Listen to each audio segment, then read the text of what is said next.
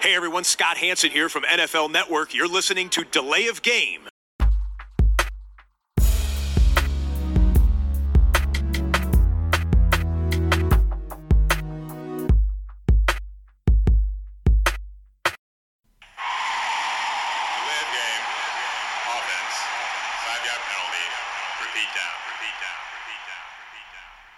Hallo und willkommen. Wir sind Delay of Game, der Football Podcast an diesem Dienstagabend mit Episode 193.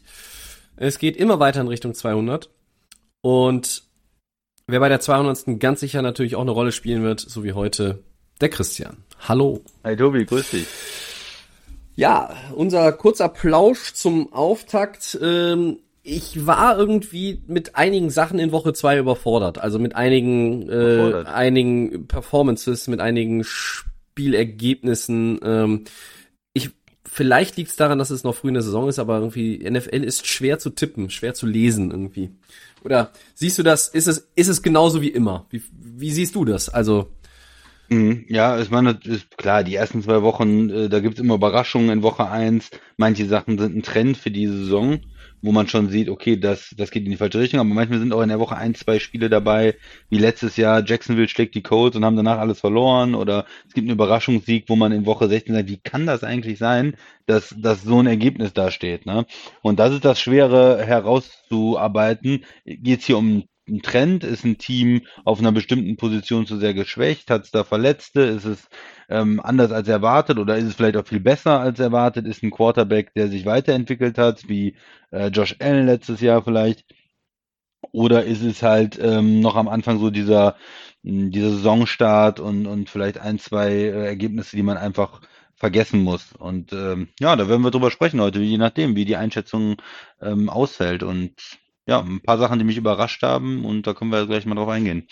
Das werden wir tun. Äh, vielleicht war dieser Gedanke von mir auch dadurch begründet, dass ich ähm, wirklich erst im Nachhinein viel von dieser zweiten Sp äh, Woche gesehen habe. Äh, und dann weiß ich ja schon, wie es ausgegangen ist teilweise. Also ähm, ich habe mich jetzt nicht bei äh, ja, nachträglichem Gucken überraschen lassen, sondern mir waren die Ergebnisse bekannt und dann guckt man natürlich auch noch mal ein bisschen anders irgendwie auf so Highlights. Aber ja, ähm, es war ein bisschen viel und deshalb vielleicht äh, wenig Live-Input oder deutlich weniger zumindest, als ich das sonst an den Wochenenden hinbekomme. Ähm, bevor wir loslegen, dürfen wir aber eins nicht vergessen, das ist das Bier. Ja, ich habe äh, ein Bolton Uralt, Naturtrüb. Und ich habe ein äh, schönes IPA heute von äh, Steamworks und wie heißt es? Ah ja, da ist es, da steht's drauf. North by Northwest, also nordisch angehaucht. Man könnte sagen nordisch by nature. Ähm, Dose auf, erstmal ins Glas, dann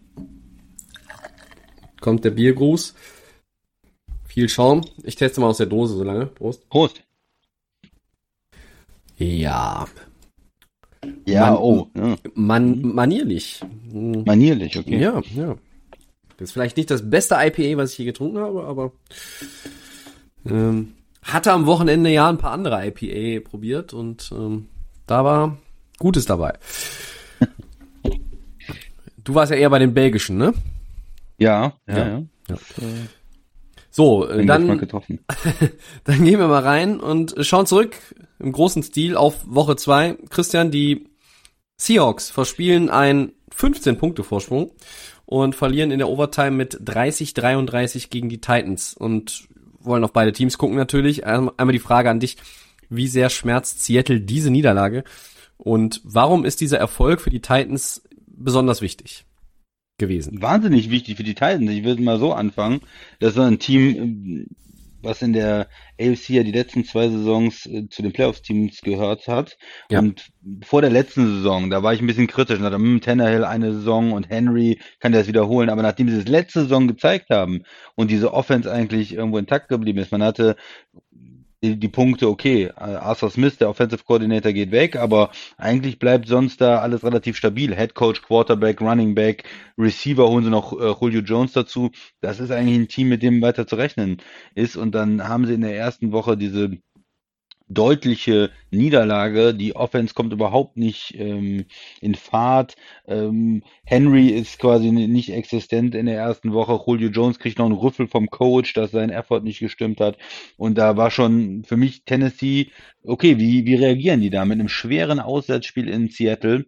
Ähm, mit Fans äh, wieder mit äh, 12 Man sozusagen. Und ja. äh, dann hat man äh, bis zur Halbzeit äh, lagen sie zurück. Und da war wieder nicht nicht viel zu sehen. Von Henry auch von der Offense insgesamt äh, 9 zu 24 mhm. bis mit 15 Punkten auswärts in Seattle hinten. Und da ja, war ich extrem besorgt und dachte, okay, das ist, ähm, die sind noch nicht weg dann in der Division Tennessee mit 0-2 auch nicht, weil die die anderen in der Division nicht so stark sind. Aber das wäre natürlich ein herber Rückschlag gewesen, mit 0-2 in so eine Saison zu starten. Und in der zweiten Halbzeit haben sie sich für mich einfach darauf besonnen, was sie können. Sie haben weiter probiert zu laufen. Die dürfen nicht ablassen vom Lauf. Sie sind kein Team, ähm, haben nicht den Quarterback dafür und die O-Line, um einfach zu sagen, wir versuchen hier über den Pass zurückzukommen. Wir äh, machen hier 40 äh, Completions oder so, das kriegen sie nicht hin. Ähm, Derrick Henry ist gelaufen 35 Mal, 182 Yards, über 5 Yards im Schnitt, drei Touchdowns. Ähm, ja, damit äh, fällt und äh, steht dann das ganze Spiel der, der Titans. Ja, wenn Absolut. er richtig ins Laufen kommt, hatte noch sechs Receptions auch für 55 Yards, mhm. insgesamt über 200 Yards von ihm. Äh, das war wieder so eine MVP-Performance von, von, von ihm einfach, äh, wie wir das auch in den letzten Jahren gesehen haben. Und damit hat er dann das Spiel an sich gerissen. Er war damit dann der äh, überragende Spieler am Ende. Und äh, ja, dann dieser Sieg in auswärts in Overtime und ich glaube, die Tennessee fühlt sich jetzt extrem gut und sagt, okay, wir haben die Woche eins hinter uns gelassen, wir haben jetzt in Woche zwei gewonnen, auswärts bei einem Playoff-Team vom, vom letzten Jahr mit den Seahawks, beim ähm, Team, was die Division gewonnen hat letztes Jahr, wo es immer extrem schwer auswärts ist zu spielen gegen guten Quarterback Russell Wilson. Und ähm, das bringt unheimlich viel für, für Tennessee. Und äh, umgekehrt ist natürlich für Seattle schade. Man, man war 1-0 nach, nach dem ersten Spiel und hat jetzt zu Hause so ein Spiel aus der Hand gegeben, muss man ja sagen, in der zweiten Halbzeit und in Overtime. Ähm, ja, was man eigentlich schon mehr oder weniger äh, unter Kontrolle hatte. Ne? In der ersten Halbzeit waren es diese ähm, Passplays, auch Lockett äh, groß aufgetrumpft äh, und da dachte ich schon, das wird eigentlich ein Blowout. Äh, und da mhm. in der zweiten Halbzeit konnten sie nicht gegenhalten, haben dann äh, gepantet viel in der äh, im, im dritten und vierten Quarter und hatten am Ende auch die Chance und konnten ja nichts nichts machen dann damit. Ne? Also auch äh, im, im Ende des ähm, äh, vierten Quarters da drei Plays, fünf Yards, äh, haben den Ball wieder abgegeben, dann den Touchdown zum Ausgleich kassiert. Ähm, am Ende nochmal vier Plays und äh, sind aber sind aber nicht ähm, weit genug äh, gekommen. Nur an die Tennessee 30, glaube ich, ganz am Ende. Und äh, dann auch in Overtime, drei Plays minus zwölf Yards. Also da hat die Offense irgendwo nicht mehr den entscheidenden ähm, Punch setzen können. man bräuchte ja ein Field Goal irgendwie am Ende der, äh, des Spiels oder in Overtime dann. Aber das äh, ja, hat nicht, nicht gereicht, hat nicht funktioniert und haben dann mit dem, mit dem Field Goal verloren. Wie hast du es gesehen, Tobi? Ja, für mich war es ein bisschen so, als wäre das die Offense von 2019 und 2020 gewesen. Ne? Also, äh, du hast eben angesprochen, Arthur Smith ist nicht da, Todd, Todd Downing ist der neue Mann, der die Plays callt und ähm, das hat mich ein bisschen schon an dieses Tennessee-Team der, der jüngeren Vergangenheit erinnert. Und das ist ja auch was, was Spaß macht, wenn du es einfach guckst. Also außer du bist in dem Fall jetzt Sonntag Seahawks-Fan. Ähm, am Ende haben sie 532 Yards und 33 First Downs erzielt. Das ist mehr als ordentlich. Das kann man, kann man mal so sagen. Ähm, du hast Derrick Henry angesprochen, vielleicht auch nochmal, Ryan Tannehill hat auch seine Stärke wieder ausgespielt, nämlich dieses, was er bei der Play-Action Play einfach, ne? 9 ja. von 12 bei, für 162 Yards bei Play-Action Würfen oder, oder Spielzügen, das ist ähm, auch wirklich sehr, sehr gut. Das ist das, was er kann, das ist das, wo er effizient ist und ja, dann auch äh, einfach äh, diese, diese Gefährlichkeit ähm, nochmal verstärkt von Derrick Henry, weil wenn die ja wirklich wenn du von Anfang an nur läufst und du würdest nie passen, ja, da stellst du dich ja auch drauf ein.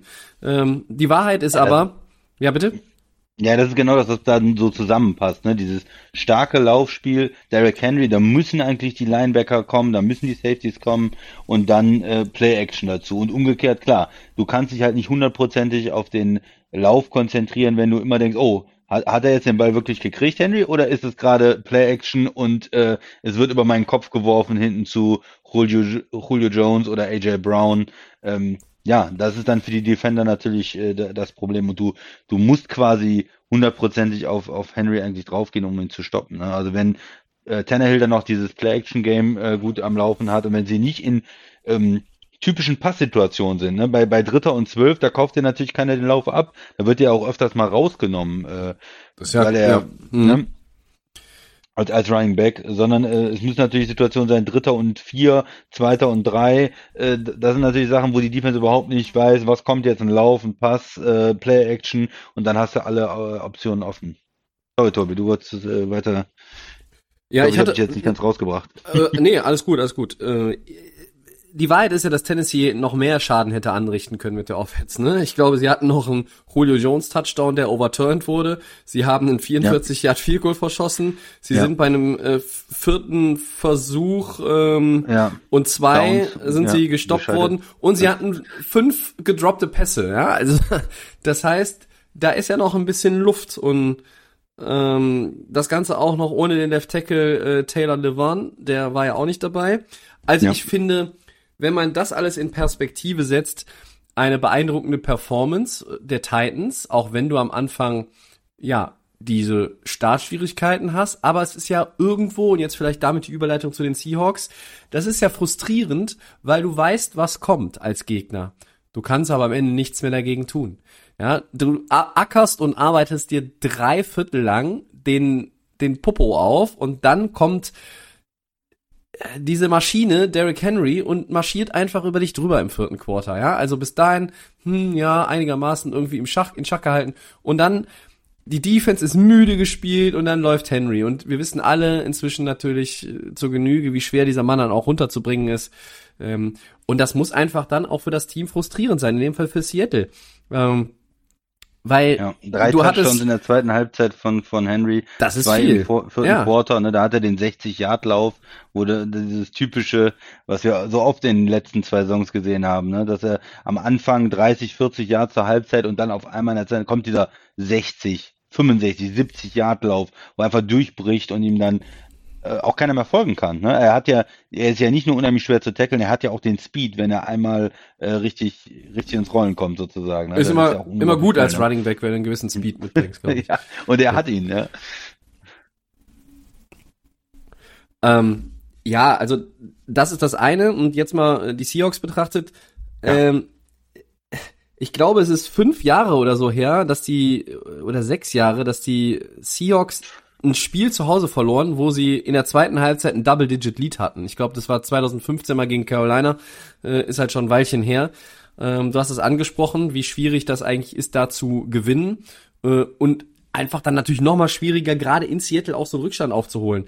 Äh, und am Ende konnten sie den Ball nicht mehr bewegen, im vierten Quarter nicht, in der Overtime hatten sie auch eine Possession, das war auch nix. Du hast es auch schon angedeutet. Und es ist schon schmerzhaft, weil du eigentlich diesen 2-0-Start vor Augen hast, der in einer guten Division eine Menge ausmachen Der würde. ja, ja. Ne, ohne, alle wissen natürlich, die kennen die Ergebnisse, alle anderen sind 2-0 in der Division. Das heißt jetzt noch überhaupt nichts, da kannst du ja auch nichts verkaufen und Seattle muss sich ja auch nicht grämen, aber trotzdem ist es, ein, ist es einfach ärgerlich. Ja? Ähm, da guckst du auf Russell Wilson, der hat 343 Yards, der hat 22 von 31 Pässen angebracht, zwei Touchdowns, der hat keinen keinen Pick. Das ist dann schon irgendwo, was machst du eigentlich falsch? Und die Antwort ist, es ist die Defense. Äh, Das Problem der Seahawks seit Jahren äh, und dann geht dann halt einfach auch nichts mehr. Äh, sie haben äh, im, im, im ersten Spiel gegen Indianapolis eigentlich ganz gut ausgesehen, auch äh, defensiv. Und ich schon, ja. Ne? Und jetzt Sieg. gegen Tennessee kommen all diese Probleme wieder und, und auch da wieder, du, auch das wieder ins ganze Puzzle einzusetzen. Ne? Der Left Tackle spielt nicht. Die lassen Bälle fallen. Die kriegen Touchdown overturned. Aber am Ende marschieren die einfach über dich drüber. Und dann ist es einerseits, klar, ist es die Stärke von Tennessee und Henry. Auf der anderen Seite musst du dich auch selber fragen, äh, also irgendwas war ja auch nicht, nicht, nicht vernünftig. Und wir wissen, Pete Carroll legt Wert darauf, dass eine Defense irgendwo auch einen äh, nicht unerheblichen Teil beiträgt zu einem erfolgreichen Footballspiel. Und das war hier nicht gegeben. Ja? Ähm, Ich will, ich will aber ganz kurz die Offense, ich denke auch Defense natürlich, äh, Tennessee, äh, stark gemacht dann vielleicht auch irgendwie in der zweiten Halbzeit, aber auch die Offense will ich nicht rausnehmen. Sie waren Okay. nicht konstant genug. Also sie haben die Big Plays gehabt. Lockett, äh, die lange, langer Touchdown von Wilson ja. und ähm, der, der dritte oder vierte Receiver, der ist ähm, Freddie Swain heißt er, glaube ich, der Mhm. hatte auch den ganz langen Touchdown-Pass in der, äh, im vierten Quarter dann noch 68 Yards von Russell Wilson und das bringt dir natürlich auch insgesamt dann die Yards und Touchdowns und ja, das war gut. Also zwischendurch hatten sie diese explosiven ähm, Spielzüge drin und, und dadurch waren sie ja im, im Spiel auch vorne und, und haben auch viele Punkte gemacht. Aber was mir bei der Offense dann im dritten, vierten Quarter gefehlt hat, ist diese Konstanz, auch die Defense zu entlasten, lange Drives zu haben und die dann auch abzuschließen. Ne? Wo war denn da, äh, dass man mal irgendwie im dritten Quarter einen, einen längeren Drive hatte und ein Field Goal zumindest gemacht hat, um ein bisschen Druck auch einfach von der äh, Defense zu nehmen oder den Touch, den langen Touchdown Drive. Ja gut, drei Plays, äh, 68 Jahre Touchdown im, im vierten Quarter, aber wenn dann wieder sofort deine Defense drauf ist und ne und du dann äh, Three and Out gehst oder so, dann sind halt äh, sind die ja auch müde. Die müssen ja auch viel spielen dann hintereinander gegen jemanden wie wie Henry. Also wenn ich mir das dann angucke, äh, die hatten einen, einen äh, Touchdown-Drive dann, der hat aber nur eine Minute 54 halt gedauert. Ja. Dann ein Punt, Three and Out, eine Minute 30, noch ein Punt, ähm, ist Three Plays, äh, fünf Yards, eine Minute 30. Das heißt, dreimal hintereinander hast du ganz kurze Drives nur gehabt, ein, zwei Minuten und hast dann sofort wieder die Defense draufgeschickt, die müde wird. Und dann da- wieder nach einem, dann wieder nach einem, da musst du auch, und das ist vielleicht auch das, was bei Seattle dann im Moment fehlt, auch das Laufspiel dann ein bisschen äh, in Gang kriegen oder mal kurze Pässe, einfach nur zwei, drei First Downs holen, damit die Defense ein bisschen auch Luft kriegt. Also Ja, ich glaube, es ist, äh, das kommt dann einfach, zusammen. Ja. Mhm. Auf der einen Seite hat Tennessee immer längere äh, Drives gehabt, immer mehr auch mit dem Lauf machen können. Und auf der anderen Seite hatte Seattle entweder ganz schnell Erfolg, was ist natürlich gut, so explosive Plays zu haben, aber in der Situation, äh, in dem Spiel wäre es, glaube ich, auch wichtig gewesen, da nochmal längere Drives zu haben im, ähm, in der, in dem zweiten und äh, im dritten und vierten Quarter, in der zweiten Halbzeit oder dann auch in der Overtime natürlich. Mhm. Weil wenn du, wenn, wenn du drei Plays hast, minus zwölf Yards und dann von deiner Ein-Yard-Linie puntest in Overtime, äh, dann ist es nicht nur die Defense, ne? Also dann zu sagen, ja gut, die Defense muss mir das hier irgendwie aus, aus dem Feuer holen. Ja, sorry, das ist auch nicht muss die, das ist, das ist der, wichtig, das ist, das ist nicht auch ein die, bisschen mehr machen, ne? ja, das ist auch nicht die Charakteristik dieses Teams eigentlich, ne? Ähm, so wie es derzeit einfach jetzt auch aufgebaut ist. Also da muss, gebe ich dir recht, die, die Offense muss Ja. mehr machen, aber trotzdem, wenn du halt, es ist, du weißt dann, was kommt und du kannst nichts dagegen tun, ne? Das ist so wie, dir fällt irgendwas aus der Hand und du siehst es noch zu Boden fallen, aber du weißt, du kannst es nicht mehr auffangen. Ähm, ne? Also, keine Ahnung, wenn das volle Bierglas runterfällt. Äh, immer ärgerlich. So. Aber, und das ist das mit Derrick Henry. Und, und, und die Defense, ja, sie gilt jetzt auch nicht als qualitativ besonders gut, dass man, da hast du halt diese Playmaker drin, wir haben das oft dis diskutiert, auch in der Vergangenheit mit, mit Adams, ähm, jetzt mit einem fetten Vertrag, aber, ähm, ja, äh, Seattle ist ein Team, was auf jeden Fall dann auch ein bisschen äh, Verbesserungsbedarf hat. Und auch in der Offense, wie du zu Recht sagst, weil Ja. ähm, das ist dann schon nicht ausgewogen, ne? Weil wenn deine Defense müde ist, musst du wirklich auch in der Lage sein, einfach so einen methodisch langen Drive mal hinzulegen. Ähm, Ja. Und das ist dann vielleicht Also zu viel, zu viel Hurra.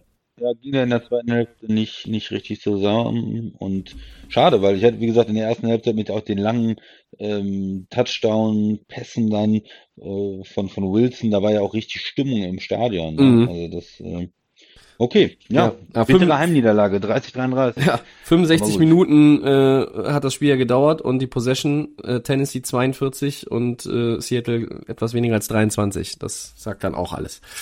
Na, Ja. das ist zu wenig dann. Dann geht's weiter mit dem nächsten Spielchen.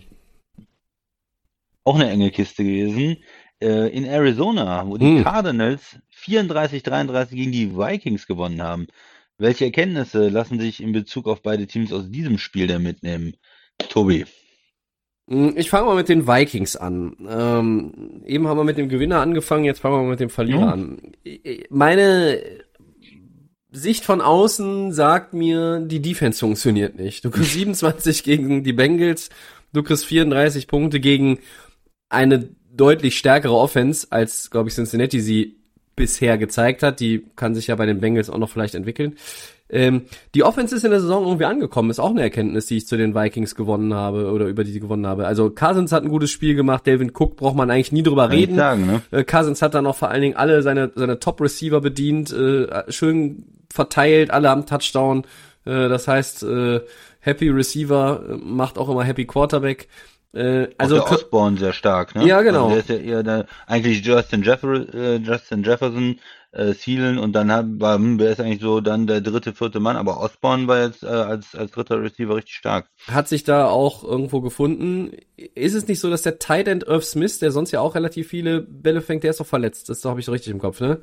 Ja. Ähm, so, aber das, das gefällt mir gut tatsächlich und das wundert mich dann ja auch wieder. Und ich ziehe so ein bisschen eine Parallele zu Seattle, auch wenn die Vikings jetzt noch nicht auf dem Niveau von Seattle gespielt haben, weil auch da ist ein Head Coach, der defensive minded ist, der einen Wert darauf legt und gerade feststellen muss, naja, also irgendwie haben wir da immer noch eine Baustelle. Und das war bei den Vikings letztes Jahr auch über weite Strecken nach Achillesferse und über die Offense gibt's nicht viel zu meckern, finde ich. Also gegen Arizona 33 zu machen, ist, äh, ist erstmal gar nicht so schlecht, aber du hast halt auch Turnover, gegen die Bengals hattest du auch einen, du hast auch dumme Strafen, es waren zwar jetzt, glaube ich, weiß nicht, in welchem Spiel mehr waren, aber äh, da waren auch einige, wo ich denke, ja, okay, komm, ähm, das sind alles Dinge, das sind elementare Dinge auf dem Footballfeld, die man besser machen kann, wo ich auch mir sicher bin, dass die Vikings sie besser machen werden. Aber du sitzt jetzt nach zwei Wochen da bis 0-2, äh, hast in einem Spiel eigentlich Schritt gehalten, hast am Ende aber auch nicht mehr diesen Punch gehabt. Ähm, und das ist halt irgendwie, pff, ja, das unterscheidet dann schon die guten Teams von den Middle of the Pack Teams. Und wir haben gesagt, die Vikings sind letzteres.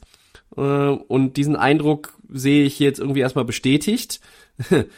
Lustigerweise, die Cardinals waren für uns auch eins und da müssen wir vielleicht nochmal drüber nachdenken, ob wir da nicht daneben gelegen haben. Aber zwei Wochen machen natürlich jetzt noch nicht irgendwie, ähm, ja, reißen noch nicht alles raus oder sagen jetzt noch nicht, wie es dann weitergeht. Ähm, aber meine Haupterkenntnis zu Minnesota ist, Defense muss sich ganz dringend verbessern, sonst hast du es wirklich schwer, äh, Spiele zu gewinnen. Und vielleicht hier und da auch noch mal ein bisschen, auch das ist ja nicht nur ein Offense-Thema, auch irgendwie das, das Play-Calling. Also welche, äh, wel, welche Ansagen gibt's von, vom Defensive Coordinator? Also wo wird geblitzt, wo, ne? Welche Coverage wird gespielt? Also da habe ich so bei Minnesota mitunter auch ein paar Probleme. Wie siehst du's? Ja, ich finde, man hat schon irgendwie zwei Middle of the Pack Teams gesehen für mich, weil Ja, beide Teams, noch? äh, Also ja, weil beide Teams auch zu viel Fehler gemacht haben, meiner Okay. Meinung nach. Auch Arizona hat ja versucht, das Spiel zu verlieren. Die haben ja in der zweiten Hälfte auch wirklich versucht, das Spiel zu verlieren. Ja, Interception für einen Touchdown äh, geworfen.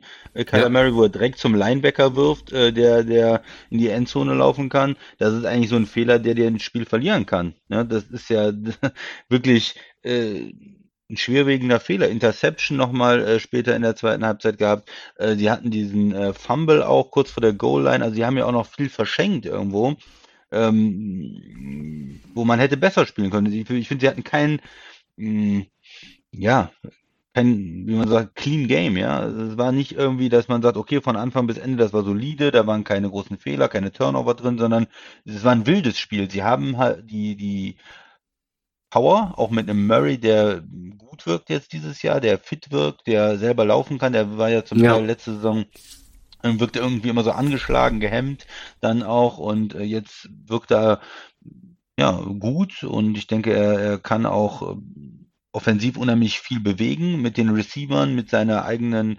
Schnelligkeit, ähm, seinen Möglichkeiten zu laufen. Aber es ist immer noch ein Team, dem ich nicht hundertprozentig vertraue, weil ich einfach sehe, dass da auch viel Fehler gemacht werden. Und äh, gegen einen richtigen starken Gegner, ähm, ja, darfst du da nicht mehrere Turnover haben. Dann, dann verlierst du das Spiel normalerweise. Und umgekehrt Minnesota, die äh, auch in der Offense sehr gut aussehen, wie du das beschrieben hast, aber die dann auch irgendwie sich selbst in den, in den Fuß schießen, immer hat man das Gefühl. Dann in der zweiten Halbzeit in entscheidenden Situationen äh, panten müssen, äh, die dann am Ende das Spiel ja gewinnen können mit einem mit einem Field Goal. Sie, sie, sie haben ja alle Möglichkeiten, äh, sind in, in der Hälfte von Arizona, sind kommen bis an die äh, Arizona 27, äh, an die 19 dann sogar noch und verschießen dann das Field Goal am Ende. Ja, Ja. das ist eigentlich auch eine sichere Sache. Du, du hast noch genug Zeit gehabt an der, äh, in, in dem Drive. Du fängst mit äh, quasi Two-Minute-Drill ja an, mit dem 203 haben sie, glaube ich, angefangen.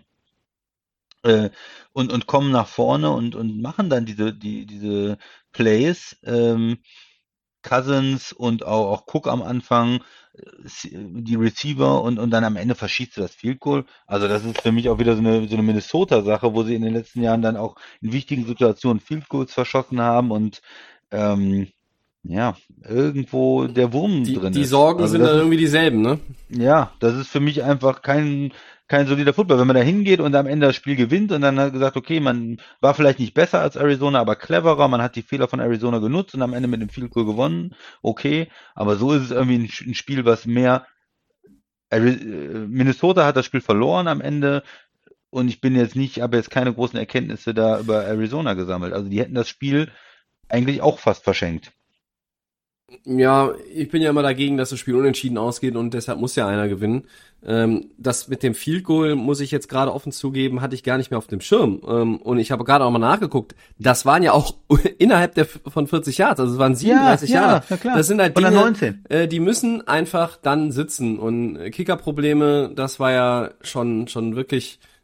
Das war doch die Frage, glaube ich, auch vom Basti mit dem, wer ist denn auf welcher Position am schlechtesten besetzt? Und dann hat einer von uns beiden, ich weiß gar nicht mehr, wer es war, hat einfach gesagt, ach Minnesota, weil das ist ja irgendwie immer so Tradition und die haben auch in neun und äh, ich habe grundsätzlich, glaube ich, auch gesagt, ich bin dann eher so bei neuen Kickern immer skeptisch, weil bei den anderen weiß man, was die können äh, und sind natürlich nicht alle gleich gut. Also nicht alle sind auf dem Niveau von Harrison Butker, Justin Tucker oder weiß der Kuckuck wem. Äh, aber auch diese ganze zweite Hälfte, ne, nach diesem Touchdown von Arizona, mit dem sie dann in Führung gegangen sind in der zweiten Halbzeit. Danach, äh, wenn man jetzt einfach nur mal das komplette Paket anguckt, also auf beiden Seiten jetzt, äh, Punt Vikings, Interception der Cardinals, Field Goal Vikings, okay, gut, die haben wir sich hier vorne. Punt Cardinals, Punt Vikings, Field Goal Cardinals, Punt Vikings, Punt Cardinals, Mist Field Goal. Also am Ende war es wirklich so, wie du gesagt hast. Äh, auch das hatte ich jetzt gar nicht mehr auf dem Schirm, ähm, weil ich nur noch irgendwie eine Erinnerung hatte jetzt vom Sonntag, da hat's gerappelt an allen Ecken und Enden. Äh, aber am Ende war ja gar nicht mehr viel. Also die zweite Halbzeit war ja vergleichsweise ruhig. Und wenn du das Gefühl hast, du hast es offenbar gehabt, beide wollen dieses Spiel gar nicht gewinnen, ähm, ja, dann, dann ist das halt wirklich dann auch vielleicht die, die Erkenntnis, die man daraus mitnehmen muss. Nämlich, dass beide Teams noch überhaupt nicht da sind, wo sie hin wollen. Trotzdem, Arizona ist 2-0. Und meine Erkenntnis zu Arizona, zu den Cardinals, ähm, ist erstmal, Kyler Murray spielt überragenden Football. Ähm, das ist eine Erkenntnis, die ich habe. Ja, die haben, der hat neun Total Touchdowns, ich glaube sieben Pässe, zwei hat er erlaufen. Ähm, und dann, es gibt so spezielle Momente in einem Footballspiel, wo du siehst, dass ein Team oder ein Quarterback verbessert ist. Und ich beziehe es jetzt mal wirklich nur auf den Quarterback und nicht auf das Team, weil sonst grätschst du mir gleich zurecht rein und sagst, ja, das Team ist ja gar nicht so überzeugend, weil die hätten das Spiel auch fast noch verkackt. Und zwar folgende Situation. Viertes Quarter. Die Cardinals sind drei hinten. Zwei hinten. 31, 33. So steht's. Äh, Es ist Vierter und fünf. Die Vikings spielen so ein Zero-Blitz. äh, Also ohne Safeties hinten. Mit einer One-on-One-Coverage. Und dann kommt Murray. Also der kommt richtig Druck auf ihn zu. Ich glaube, zwei oder drei lila Helme sind schon auf dem Weg zu ihm und er ist ja quasi mit diesem Backpedal unterwegs und dann äh, bringt er so einen Off-Balance-Pass ne? an Mhm. Christian Kirk, der war auch noch super Ja. weit, der ging in die, in Ja. die Red Zone schon rein. Ähm, Und wie er den geworfen hat, dass er den aus der Position auch mit der entsprechenden Ruhe, Übersicht und Präzision, du musst ja alle Elemente in so einer Situation dann auch bedenken, ähm, wie er das an den Mann bringt. Da muss ich ganz ehrlich sagen, Hut ab. Das sind Dinge, die habe ich von ihm in den, ja, nur einfach ins letzte Jahr zurückgegangen, habe ich da nicht so oft gesehen. Ähm, da hat er dann auch Fehler gemacht. Ich meine, klar, er hat dieses dieses Hail Murray äh, Ding war natürlich auf Hopkins auch ein, ein geiles Teil, aber muss ich auch sagen, gehört zu 50 Prozent DeAndre Hopkins ne, aus der letzten Saison, weil er da irgendwie die Hände Ja, an den Ball bringt genau, gegen drei. Leute. Ähm, trotzdem, hier sehe ich irgendwo eine Entwicklung bei Kyler Murray, die äh, alle Arizona Cardinals-Fans eigentlich optimistisch stimmen sollte, weil Ja. du, du, du stehst 2-0, dein Quarterback scheint auch diesen nächsten berühmten Schritt zu machen, ähm, dass du jetzt noch nicht irgendwie in allen drei Phasen des Spiels elegant aussiehst und so ein Ding mal nach Hause bringst gegen ein Team, was glaube ich, wirklich irgendwo Mittelmaß sein wird. Ähm, die Vikings werden noch den, den ein oder anderen Schocker landen, die werden gegen das ein oder andere Top-Team gewinnen, da bin ich mir sicher. Die werden aber auch noch Spiele gegen ganz andere Teams verlieren. Und ähm, dieses Cincinnati-Spiel hat mich schon so ein bisschen nachdenklich gemacht. Ich weiß nicht, wie die Vikings-Fans das sehen, ähm, aber du sitzt halt auf einem 0-2 und dann ist natürlich erstmal alles scheiße. Und bei Ja, Arizona ja, glaub ist nicht ich, alles gut, aber du bist 2-0. Ja, klar, und ähm, Arizona-Fans fühlen sich natürlich auch jetzt gut und zurecht. Äh, ist ein junger Quarterback, der sich entwickelt. Nur du hast dieses Play und ich habe halt auch diesen Interception-Touchdown, Ja. geworfen hat. Ja, den Pick Six einfach zum Linebacker. Also da muss muss ich natürlich auch noch ähm, ein bisschen ein bisschen was verbessern. Ja, es waren für mich so ein bisschen ein Fantasy-Spektakel gewesen irgendwo. Man, das sind zwei Teams, wo man unheimlich viele Spieler kennt Mhm. ähm, unheimlich viele ähm, Fantasy-relevante Receiver, Running Back äh, bei Minnesota Spieler sind, aber sind insgesamt vielleicht dann doch noch nicht so gute Teams, wenn es darum geht, ein Spiel sicher nach Hause zu holen. Das hat mir in der zweiten Hälfte bei beiden Seiten noch nicht so gut gefallen. Das heißt, du bei Arizona bist du auch gerade so nach dieser zweiten Woche eher so bei das, das Glas ist noch, noch halb leer und ich sage, es ist schon halb voll, äh, in dem Wissen, dass es noch irgendwie gefüllt wird oder wie kann man es beschreiben? Ja, ich denke weiterhin, das ist ein Team, was äh, offensiv viel Potenzial hat, aber es ist auch ein Team, was in einer schweren Division spielt und ein 34-33 gegen die Vikings, äh, wo man eigentlich mit einem mit einem Field Goal am Ende verlieren müsste, ja, in äh, acht von zehn anderen Tagen ähm, verlierst du das Ding 36, äh, 34. Mhm. Von daher ähm, ja, bin ich da von Arizona äh, noch nicht so überzeugt. Also ich würde sagen, Mhm. ähm, sie sind für mich halt immer noch eher Middle of the Pack, als dass ich jetzt sage, ich vertraue ihnen total und äh, die sind so solide und die äh, gewinnen. Nee, ich habe da noch, noch einige Fragezeichen in der Performance. Okay. Ähm, ich finde, dass halt keins dieser vier Teams in der NFC West in zwei Wochen zweimal überzeugt hat. Also zumindest nicht durchweg. Auch da kann man Abstufungen machen. Aber Da Ja. kommen wir gleich nochmal zu. Ne? Aber Komm, wir- sehen wir, wir besprechen nachher nochmal das ein oder andere Team aus dieser Division Ja. tatsächlich. Heute ist NFC West Abend hier. Äh, aber wir gehen vielleicht noch einen weiter jetzt, ne? Oder Mhm, ja? Genau. Ja, Ja. auf jeden Fall.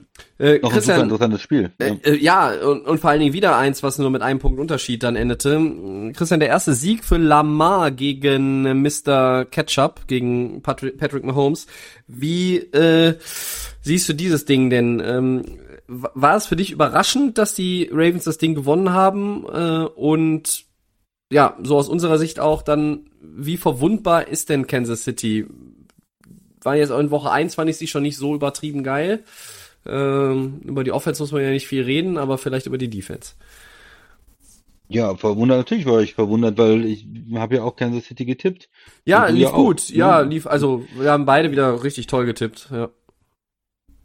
Und von daher war es natürlich überraschend. Vor allen Dingen Kansas City hat ja äh, auch geführt und man, man sagt ja immer, dass es ähm, Baltimore schwerfällt, wenn, wenn sie nicht führen, äh, wenn sie von hinten spielen müssen. Äh, Passing Offense ist ja nicht so ihre Stärke. Es sind ja eigentlich zwei Teams, die mh, ja eine ganz andere Charakteristisch, äh, Charakteristik haben. Auf der einen Seite Patrick Mahomes und die Kansas City Offense, die immer den, den Ball bewegen kann, die diese Playmaker hat, wo man denkt, auch 50 Yards in 5 Sekunden gar kein Problem. Ja, das ist so immer die Überlegung. äh, Kansas City super explosiv, ein Quarterback, der alle Würfe machen kann.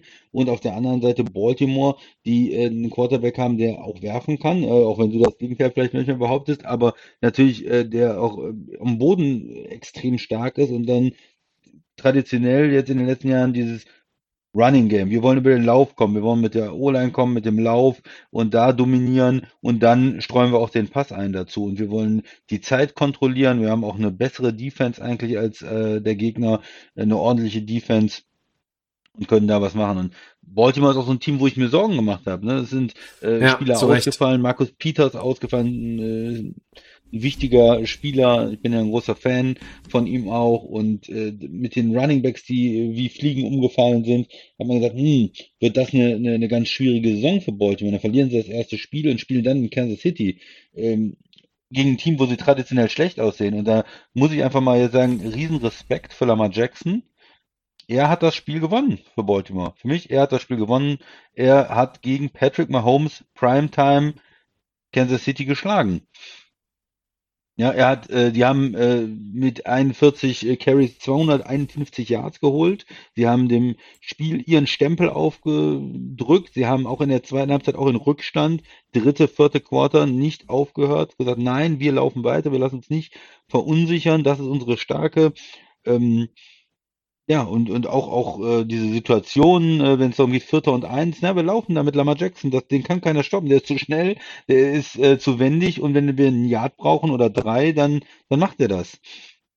Und diese Philosophie, das hat er geliefert. Und äh, auch wenn er keine überragenden Passing äh, hat mit zwei Picks und, und 240 Yards, einen Touchdown, aber zusammen mit den 107 Yards, die er laufen ist, äh, und den zwei Touchdowns, dann sieht das schon anders aus. Ne? Dann hat er insgesamt äh, 340 Yards, drei Touchdowns und ähm, ja, äh, sie haben äh, mit dieser Stärke, die sie haben, dem Laufspiel, das Spiel übernommen und Kansas City, die Defense, sieht nicht gut aus und die sieht vor allen Dingen gegen den Lauf nicht gut aus. Und da hatte man einfach eine Situation, ja, Kansas City kann den Lauf nicht stoppen und dann äh, ist das Spiel ihnen irgendwie aus der Hand gerutscht. Und ich hätte immer noch gedacht, dass am Ende Patrick Mahomes irgendwie den, den äh, Tag rettet für Kansas City, wie man das so oft gesehen hat. Aber irgendwie war da zu wenig Spannung bei Kansas City. Man hat auch das Gefühl, die haben das Spiel ist ihnen so ein bisschen aus den Händen geronnen in der, im, im, im vierten Quarter und da war nicht genug Energie, um zu sagen, das holen wir uns jetzt zurück. Oder äh, man, ich hatte so ein bisschen das Gefühl, Baltimore wollte den Sieg da mehr. Das war ihnen wichtiger nach 0-1 und Kansas City war so, Hm. naja, wir, ja, okay, wir gewinnen das schon und dann macht vielleicht Mahomes noch einen super Wurf und dann gewinnen wir es schon und wenn nicht, ist auch nicht so schlimm, dann schlagen wir halt Baltimore später in den Playoffs oder so. Das war so ein bisschen, äh, wie ich das Ganze gelesen habe am Ende. Unterbewusst natürlich, ja. Wie, wie, erzähl du mal. Ich schließe mich zunächst mal dem Respekt an, den du Baltimore zollst. Äh, Verletzungsprobleme, kurze Woche gehabt, ne? Also hier war ja Monday Night gespielt, dann, Ja. dann, äh, auch wenn du danach ein Heimspiel hast, okay. Äh, Und du startest mit diesem Interception Return Touchdown der Chiefs. Das ist ja irgendwie gar nicht so optimal. Und du Nee. rennst ja erstmal die ganze Zeit hinterher, ne? Also immer mit einem Score, dann ab der zweiten Hälfte, ab dem dritten Quarter auch mit, mit zwei Possession, ist ein Two-Possession-Game und du bist dann 35, 24 hinten, nachdem äh, dieser Touchdown äh, war ähm, für, für Kansas City zum 35, 24. So. Und deine Possession danach ist ein Punt. So. Und da an dem Punkt muss man eigentlich sagen, Das das ist, das ist Kansas City, Freunde. Das ist hier diesen Champion äh, vor zwei Jahren gewesen. Die waren, äh, es gibt den Begriff in, äh, ja, es gibt den Begriff in, die waren Vizemeister. Äh, jetzt noch mal. Und dann sagst du einfach, äh, war schön, war nett und wir haben irgendwie lange mitgehalten, aber wir sind ja auch irgendwie banked up und haben irgendwie auch viele Leute nicht dabei und och, och nee und wir haben einen Quarterback, der der kann nicht werfen, hört mir doch auf mit, irgendwie mit dem Lamar, irgendwie, der wirft zwei Picks, guckt dir nur die Passstatistiken an, ist er ein Running Back oder ist er ein Quarterback? Wenn er ein Quarterback ist, dann sind die Statistiken einfach mies. Die Quarterback-Statistiken sind mies. Trotzdem hat er natürlich wieder als Lamar in seiner Doppelfunktion, sage ich jetzt mal so, hat er natürlich schon noch ein gutes Spiel gemacht, aber ähm, äh, das sind halt so, ich weiß nicht, also in, in so einem Spiel müsste er mich mal abholen, weißt du, was ich meine? So mit, mit drei Touchdowns durch die Luft. Und kann ja noch meinetwegen vier laufen, aber er müsste einfach mal da 3-0 oder 2-0 und, und dann keinen Pick bitte und hm, egal. Geschenkt, sie haben das Ding gewonnen, sie haben sich das erkämpft, sie haben verdient gewonnen am Ende. Äh, Und auch hier ist halt die Erkenntnis, Baltimore, die, das ist ja egal, wie die personell gerade aufgestellt sind. Das ist immer noch ein gefährliches Footballteam. Äh, In fünf der sechs letzten Possessions haben sie gepunktet. Und du musst genau das gegen die Chiefs tun, damit du gegen sie eine Chance hast. Und sie haben es getan. Gepunktet, gepunktet, gepunktet, gepunktet. Das ganze Spiel über. Ähm, und dann guckst du auf die Chiefs, und das ist ja auch untypisch, die letzten drei Drives der Chiefs. Zwei Turnover, ein Punt. Du hast es gesagt, die Defense ist extrem angreifbar. Ähm, das hat Cleveland bereits gezeigt. Ähm, die Offensive ist dynamisch wie eh und je, ja, die ist stark. Mir ist ein bisschen wenig Laufspiel bei den Chiefs. Ähm, ich weiß, das war jetzt nie Mhm. irgendwie in den letzten Jahren mit Mahomes schon das Steckenpferd, aber ich habe, mein Eindruck ist zumindest, es ist so ein bisschen runtergegangen noch und das ist vielleicht Ja. irgendwo auf ein Level runtergegangen. Zu wenig. Gedanke. Du siehst es auch so. Ja, ist zu wenig, ja. So, Und ich habe nämlich Sorge, dass das nur ich so sehe, weißt du? Ja. Nee, ganz, ganz kurz, du hast einen First Round Running Back, auch wenn es am Ende der ersten Runde war. First Round Running Back. Absolut. Äh, und da muss ein bisschen mehr kommen. Ja, da letztes Jahr okay als Rookie und er hatte ein paar schöne Sachen, ein paar gute Plays und aber jetzt da muss doch mehr kommen. Dafür hat man den doch gedraftet, äh, damit er wenigstens da ein bisschen Balance reinbringen kann. Äh, ne? Neue O-Line, okay, vielleicht geht da auch noch nicht alles so zusammen, aber 62 Rushing Yards insgesamt, 46 von deinem äh, First Round Running Back, der mit dreieinhalb Yards im Durchschnitt da ankommt und dann auch noch den entscheidenden Fumble hat im, Ja. im äh, Fourth Quarter, dann wo man am Ende vielleicht noch was machen kann und dann fummelt er. Ja, bitterer Tag für ihn. Mm, Christian, ganz kurz, 15, Ja, reicht 15 der nicht. 62 Rushing Yards waren von Tyreek Hill. Also, ne? Ja, und der ist kein, geschenkt, ne, ja. so, genau. Ja, ist ein Endaround gewesen oder irgendwie so. Ja. Ja, genau. Ja. Richtig. So, am Ende des Tages ist es zu wenig. Und ähm, Kansas City, ich möchte jetzt, ich möchte hier nichts kreieren. Äh, und dafür sind sie auch zu gut. Und das wird ihnen auch nicht wirklich passieren. Aber so dieses, sagen wir mal zumindest auf auf ganz, ganz leichter Ebene. Es ist, es ist so wie ein Super Bowl Hangover mit 1,5% Fett. Weißt du, so wie so eine fettarme Milch. Es ist, es ist kein Super Bowl Hangover. Aber es ist so ein bisschen dieses, die O-Line ist vielleicht noch nicht äh, an Ort und Stelle. Was nur für mich bedeutet, wenn die O-Line funktioniert, ja, dann brechen die halt alle Zelte ab. Ja, äh, oder, nee, falsch, die reißen die Hütte ab, das ist das Bild. Ähm, da machen die ja, Ja. da die ja 60 gegen jeden, ja. Aber die Defense, alter Schwede, also äh, Baltimore und Cleveland, das sind gute Mannschaften mit ihrer, also offensiv gute Mannschaften, keine Frage. Aber ich erwarte schon, dass die Chiefs auch mal ein paar Spiele haben und das nicht nur dann gegen diese Fallobst-Kategorie, wo sie einfach in der Lage sind, mal den Gegner unter 20 zu halten, damit vielleicht Mahomes sich nicht jedes Mal noch irgendwie was ausdenken muss mit, mit Andy Reid, um das Ding noch irgendwie zu, ja, zu ziehen. Ich finde, im Endeffekt, die Niederlage wird Kansas City, glaube ich, langfristig oder auch mittelfristig, wird die nur aufrütteln. Das macht, das schärft die Sinne. Das habe ich auch schon häufiger gesagt, wenn halt dann so ein, so ein äh, favorisiertes Team quasi so mal stolpert. Und das war ja jetzt auch nicht, dass die chancenlos waren. Sie haben am Ende gegen starke Ja, Ravens auswärts, gespielt, haben, ja, ja, haben auch ein paar Fehler gemacht natürlich, ne? Ähnlich wie, wie Minnesota, dass man halt das Spiel auch hätte gewinnen können, ähm, obwohl du auswärts spielst. Aber gut, jetzt bist du 1-1. In der Division hast du zwei Teams, die sind 2-0. Das heißt für mich hier und heute einen feuchten Furz. Das heißt gar nichts. Ja, die beiden guten Teams in der Division sind in meinen Augen die, die 1-1 sind. Und Kansas City wird sich davon erholen, die werden sich berappeln. Ähm, sie sind verwundbar, um auf die Ausgangsfrage zurückzukommen. Ne? Also sie sind verwundbar, das hat man gesehen, das hat auch schon Cleveland gezeigt, aber es ist nichts, wo man jetzt sagen muss, äh, Alarmknopf drücken oder irgendwas. Ich finde ich finde halt eher noch auch interessant äh, Richtung Playoffs gesehen, so im, im großen, Ja. großen und Ganzen. Es ist halt so, Kansas City hat die Stärke, offensiv passen und auch defensiv sind sie besser gegen den Pass. Man hat es gesehen, Matthew mit den zwei Picks, ja, das können sie noch besser verteidigen, aber sie können eigentlich nicht gut den Lauf verteidigen. Und in der Division zwei Rivalen, sagen wir mal, ist ja Baltimore und Cleveland, die halt extrem zwei der Teams sind, die am, am meisten über den Lauf kommen äh, in der in der ganzen NFL, würde ich sagen. Baltimore einfach mit mit Lamar Jackson Ja. und Cleveland dann mit Chubb äh, und und Hunt. Das sind halt Teams, die unheimlich über den Lauf kommen und die können halt in den Playoffs auch vielleicht mal den Tag erwischen, wo sie einfach eine dominante Performance haben äh, mit dem Lauf. Mahomes dann einfach an der Seitenlinie ist und nur drei drei äh, Möglichkeiten vielleicht pro Halbzeit hat überhaupt was äh, zu punkten und da muss ja nur mal ein zwei Turnover Ja. geben oder ein Fumble oder unglücklich und dann verlierst du so ein Spiel, weil du den Gegner einfach nicht stoppen kannst und weil am Ende 40 Minuten äh, für Baltimore da auf der Uhr steht.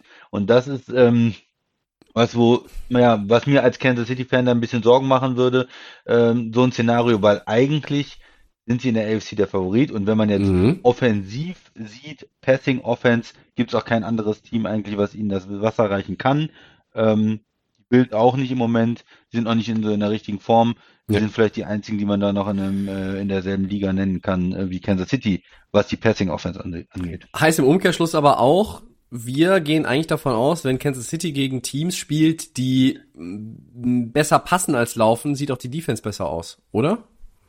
Ja, denke ich schon, denke ich schon, die, ähm, dass die Defense eher ihre Stärken hat äh, im, im Pass Rush und in der äh, in der Secondary dann mit mit dem mit den Safeties vielleicht als ähm, jetzt dieses dieses Laufen. Das können sie einfach nicht gut verteidigen bis jetzt. Eine statistische Sache, die mir noch aufgefallen ist, Tyreek Hill, drei Catches für 14 Yards und diese eine 15 Yard Lauf. Das heißt, du hältst Tyreek Hill in so einem Spiel bei unter 30 Total Yards. Ja, sie haben ihn So. oft gedoppelt. Ähm, Ja, ja. Wir haben ihn oft gedoppelt und dadurch war Kelsey dann ähm, auch viel ähm, frei, beziehungsweise nur von einem äh, Defender gedeckt und der hatte 709 Ja. und sie haben sich entschieden, Hill viel zu doppeln. Das ist natürlich eine Strategie zu sagen, wir haben, wir können den nicht äh, verteidigen eins gegen eins, der ist zu schnell. Wir müssen ihn doppeln und dann gibt es natürlich für andere Leute äh, wiederum mehr Möglichkeiten. Aber so richtige Beobachtung, also Hill haben sie gut rausgenommen, viel über Doppel ähm, und dann haben halt andere äh, in der Kansas City Offense dann äh, mehr Möglichkeiten gehabt. Ja, One-on-One kannst du den nicht 60 Minuten irgendwie bei Nee, unter 30 nee, Yards halten. Das, viel, viel, viel gedoppelt. Ja. Außer der sitzt in der Kabine. Ja, gut, dann äh, machen wir Woche zwei an der Stelle zumindest mal zu und äh, gehen ein weiter Richtung Next Question. Äh, können wir Ja. mal einstreuen. Hörerfragen, die Lay of Game antwortet und wir haben etwas, äh, beschränken uns sozusagen auch auf äh, etwas, was jetzt mit der aktuellen Saison zu tun hat. Ähm, der Fabian hat uns geschrieben, als Seahawks-Fan äh, verstehe ich auch ganz genau, worauf er abzielt. ähm, mich würde mal eure Meinung über diese oder zu dieser neuen Auslegung der Taunting-Regel interessieren. Vor dem Snap sagt er, wird immer ordentlich gelabert. Danach ist fast alles eine Flagge. Ähm, so habe ich das mal runtergebrochen und abgekürzt. Christian, wie siehst du das Thema? Ähm, mein Stichwort, was ich mal reinwerfe, und da bin ich gespannt, was du dazu sagst, ist äh, No Fun League. Ja, also ich, ich habe da eine ziemlich klare Meinung. Äh, mir ist es zu viel, was da im Moment gemacht wird. Mir gefällt das nicht. Dieser ganze Ansatz jetzt in der Offseason, ähm, zu sagen, das ist jetzt ein neuer Punkt und Taunting ist so schlimm und da müssen wir dauernd Flaggen werfen und das wäre auch, da habe ich ja irgendwann mal die Begründung auch für die Kinder oder so, die das sehen und so. Nein, finde ich, äh, finde ich überhaupt nicht, dass das äh, so ein, so ein Argument ist. Ähm, ich fand es eigentlich gut in der Vergangenheit. Es gibt immer mal Situationen, ich finde es okay, dass es die Regel gibt an sich und wenn es jemand übertreibt, äh, dass das dann auch eine Flagge ist, wenn jetzt jemand, weiß ich nicht, am Boden liegt und der stellt sich über den und, und feiert sich ab und es ist ganz klar ins Gesicht, Taunting Mhm. und der gibt noch Sprüche und dass dann irgendwo eine Flagge fliegt, finde ich okay, finde ich vertretbar und das war in der Vergangenheit eigentlich auch immer okay. Jetzt in dieser Saison, gerade zweite Woche, weiß ich nicht, ich glaube es waren acht oder neun Taunting-Strafen zum Teil irgendwo, weiß ich nicht, weil einer irgendwie sich gefeiert hat. Da sind natürlich Emotionen im Football und die Defense, er feiert sich, ja, ich habe den, den Pass verteidigt oder der Receiver hat den nicht bekommen und dann sofort irgendwie Taunting oder auch wenn jemand einen Touchdown macht, dann, nee, also das sind für mich übertriebene Strafen. Also wir müssen jetzt ja nicht auf jede einzelne Situation eingehen, aber ich sag mal, zwei Drittel davon kannst du dir ganz locker schenken. Ähm, es gibt immer mal äh, Taunting äh, und, und Sachen, wo ich auch sage, okay, da kann man eine Flagge für geben, aber das ist vielleicht zwei äh, pro Woche und, und das reicht auch. Und diese neue Fokus da drauf und die vielen Flaggen finde ich einfach total unnötig Ja. und, und Quatsch und übertrieben. Und, und jetzt diese in Woche zwei ist es absolut übertrieben gewesen. Es gibt bestimmt, wie gesagt, acht Beispiele dafür, ähm, die einfach unnütz waren. Meine Meinung. Ich gehe mal genau auf dieses Seattle-Spiel ein, weil ich glaube, Fabian als Seattle-Fan hat da genau den, den, ja, den, den Da Ansatz ist die gehabt. Frage ne? entstanden sozusagen. Ja, ich glaube, also es, es war ja, also das ist auch eine, ich würde nicht sagen fragwürdige, das ist einfach eine, das ist eine traurige Flagge, ne? gegen Seattles DJ Reed, gegen die Titans. Äh, er, er macht das Play, einmal flexen und irgendwie einmal irgendwas rufen und das ist aber irgendwie zwei Meter neben dem Spieler mindestens und da gibt's direkt die Flagge. Und da Ja. muss ich dann sagen, hört's für mich auch irgendwo auf. Ähm, Pete Carroll ist darauf angesprochen worden am Montag in einem Radiointerview. Er hat gesagt, ähm, the NFL has opened up a can of worms that we don't like.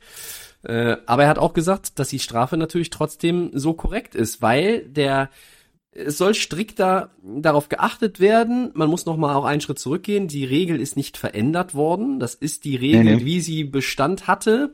Ähm, es gab einige Leute, die gesagt haben, wir Ohne wollen das auch, glaub ich, ne? forcieren. Äh, her, ne? Giants, äh, John Mara von den Giants war ganz Ja, weit genau. vorne bei dem Ja, Thema. war- genau, Und da ja. muss ich sagen, äh, Kollege, ich weiß nicht, was du willst. Ich weiß auch nicht, was du, was ihr den Spielern Warum noch alles wichtig ist oder so, ja. also hier ist irgendwo eine Grenze erreicht, schon nach zwei Wochen in der Saison. Was gefällt mir nicht. Ähm, gibt so viele Strafen wie in der gesamten letzten Saison oder irgendwie sowas habe ich gelesen oder also es ist es ist total ähm, äh, ja total viel geworden jetzt und gerade in Woche zwei total übertrieben gewesen. ja, also die Layoff Game hat hier eine klare Position. Äh, Christian und ich haben hier keine zwei Meinungen, sondern sind da äh, total d'accord. Ich finde einfach ähm, das Spiel. Du kannst es nicht entemotionalisieren, ja. Emotionen müssen dabei sein. Die Regel muss nicht die Regel angepasst werden, sondern die Auslegung der Regel muss wieder angepasst werden, ja. Ähm, das führt nirgendwo hin, wo es gut ist. Ich hätte es einfach so gelassen, wie es war. Es war genau gut, es waren Emotionen da, es gab die Regel und es gab auch mal, Ja. wenn, wenn übertrieben worden ist, eine Flagge. Aber wie die Regel vorher ausgelegt worden ist, sagen wir die letzten drei Jahre, hatte ich überhaupt kein Problem mit. Und ich finde diese Änderung der oder dieser Fokus darauf, sagen wir mal, für mich total unnötig. wenn du, wenn du Kontakt nimmst mit dem Helm quasi so irgendwie oder oder du du legst Hand an an den gegnerischen Spieler, Taunting, auf jeden Fall, gerne. Du kannst auch sagen, wenn der dem irgendwie fünf Sekunden im Gesicht rumfuchtelt, so, oder vorm Gesicht rumfuchtelt und den halt irgendwie so, so anstarrt und dabei irgendwie dem ins Gesicht talkt, dann bitte schmeiß eine Flagge, mach die 15 Yard Strafe noch. Aber ich finde, wenn du hier jetzt gerade bei diesem, ich habe mir diese diese Read-Nummer von Seattle, ich habe mir dieses das, diese Szene fünfmal angeguckt heute und beim besten Willen kann ich da nicht sehen, was das eigentlich gerechtfertigt. Und das wäre auch letztes Jahr keine gewesen. Ähm, die Regel, und, und vielleicht muss man da sogar Pete Carroll widersprechen, weil er sagt, ja, das ist die Regel. Aber ja, aber es ist immer noch dieselbe Regel wie im letzten Jahr. Warum muss sie jetzt so ausgelegt werden? Man kann ja besser mehr drauf achten, aber ich finde nur, wenn es wirklich eine ganz klare Interaktion ist, dann sollte man auch die Flagge werfen, weil ich weiß nicht, einmal flexen irgendwie mit den Armen und einmal jubeln oder einmal was rufen und der Fabian hat ja auch einen ganz entscheidenden Punkt kritisiert. Es wird vor dem Snap wird nur geredet. Da ist Trash Talk ohne Ende. Es ist der Cornerback steht dem Receiver gegenüber, äh, als wenn da nicht irgendwie, als wenn Jalen Ramsey den Colts Receivern, als wenn er die angeschwiegen hätte am Sonntag drei, dreieinhalb Stunden. So ein Bullshit. Der ist doch der Meister im Talken. Oder auch ein Tyreek Hill. Sagt doch auch dem, dem unerfahrenen Corner, wenn er dem mal gegenüberstehen sollte, wo er sich ja rein sportlich schon irgendwie einen Ast ab, äh, ab, abfreut, dann sagt er doch, der, dem erzählt er doch auch nicht irgendwie eine gute Nachtgeschichte oder was vom bösen Wolf und der Großmutter. Der erzählt dem auch, Junge, äh, ich mach dich gleich so Gleich nass, dass Ja. du, dass du noch einen Kondensstreifen siehst oder was auch immer die Jungs da erzählen. Ne? Ich muss, ich muss immer vorsichtig sein in meinen, meinen Äußerungen, weil ich ja weiß, äh, dass der Piper zum Beispiel den Podcast hört, wenn Kinder dabei sind. Also ne, wir sind ja, wir sind ja eigentlich FSK äh, 12. Ne? Früher waren wir im FSK 16.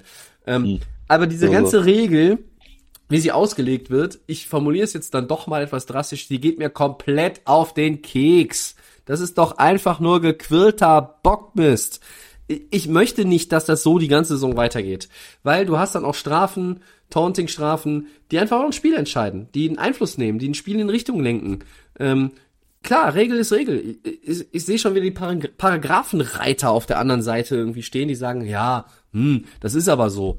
Ja, dann sag ich, nee, komm, geh einfach, wie der Christian auch sagt, geh dahin zurück, wo wir vorher waren, und dann ist allen geholfen. Gut, klare Meinung von uns zu der Frage. Und ich denke mal, ähm, andere Fragen, die wir noch äh, bekommen haben, die äh, halten wir uns mal ein bisschen zurück. Die sind ein bisschen allgemeiner, ein bisschen für die Zukunft. Haben wir nicht vergessen, aber ähm, heute gehen wir dann, glaube ich, mal äh, und schauen weiter auf Woche drei. Eine sehr schöne Ü- Überleitung, da kann ich äh, nichts hinzufügen. Woche drei, Christian, wir wir fangen mal an mit einem Spiel mit zwei Teams, die sind 1-1. Ähm, die Browns gegen die Bears. Und wir haben das jetzt heute auch mal hier reingenommen. Es gab ja auch in Woche zwei wieder zahlreiche Verletzungen, unter anderem Andy Dalton. Äh, Mhm. Justin Fields hat schon übernommen in dem Spiel, sah jetzt für meine Begriffe nicht, Nicht so äh, überragend aus. Ähm, Mhm. vieles deutet aber darauf hin, dass es jetzt am Wochenende den ersten Start gibt für den Rookie Quarterback der Chicago Bears. Christian, was erwartest du von Justin Fields? Und dann wollen wir vielleicht im zweiten Teil darüber sprechen, äh, wie weit sind die Browns jetzt nach zwei Wochen schon mit Blick auch auf die Konkurrenz jetzt in der AFC North? Ja, ähm, also ich fange erstmal mit Chicago an. Ja. Äh, Die halten das Spiel ja fast noch verloren, muss man sagen. Gegen Cincinnati. Eigentlich waren sie da Dann, weg. wär- dann wäre Äh, Cincinnati 2-0. Ja, 2003 äh, im, ist, ist das Spiel ja im Prinzip entschieden. Äh, und dann, äh, wie viel, wie viel war dann noch zu spielen? 6 Minuten 40. 20, 3 vorne. ja, war's am Ende, ne? Ja, ja, und dann am Ende war es 2017. Das heißt, sie haben einen Touchdown kassiert, einen 75 Yard Touchdown äh, Drive, hat dann äh, Fields mit der Interception, wo er wirklich einen, ja, absoluten Fehler macht und einen äh, Pass auch direkt zum Defender wirft.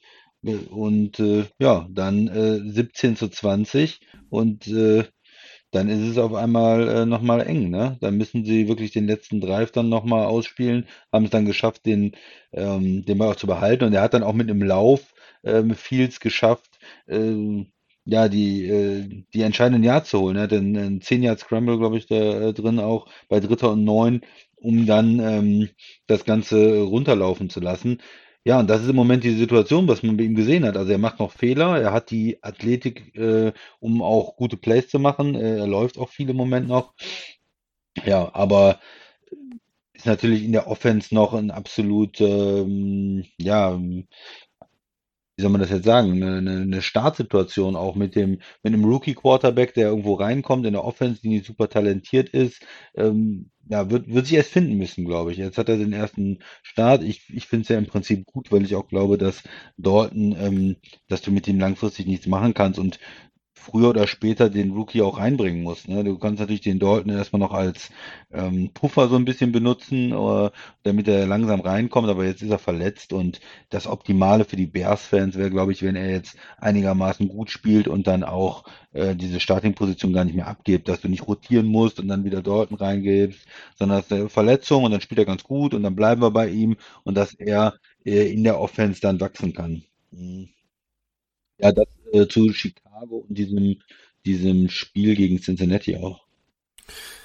Willst du erstmal was zu den Bears sagen vielleicht und dann gehen wir rüber zu, zu Cleveland? Ja, also ich, er- ich erwarte wirklich auch Oder- erstmal von, von Fields ein besseres Starterdebüt als von Trevor Lawrence und Zach Wilson. ne? Also die haben auch wieder gestruggelt in Woche Mhm. zwei. Wilson mit vier Picks und Lawrence auch mit einer richtig schlechten Performance in meinen Augen. Also wenn, wenn, wenn Fields jetzt irgendwie quasi nochmal so das auch als Cut nimmt, ne? Also dieses Spiel jetzt, er kommt da rein, wenn du reinkommst von der Bank, als Rookie ist es auch nicht immer dankbar, auch wenn du mit einem Vorsprung reinkommst, weil du bist halt nicht äh, in diesem ganzen Game-Flow drin von Beginn an, als wenn du gestartet hättest. Das ist nochmal was anderes. Einfach jetzt hier, Mauer, Barrikade, zack, ein weitergehen und jetzt ran als Starter mit einem ganz anderen Gefühl, mit einer ganz anderen Vorbereitung. Ähm, ich glaube auch, dass er äh, besser spielen kann als die anderen beiden. Äh, Mac Jones fand ich, hatte ja eigentlich, haben wir letzte Woche drüber geredet, Mac Jones hatte Ja. das beste Debüt von diesem äh, dann Trio erstmal. Und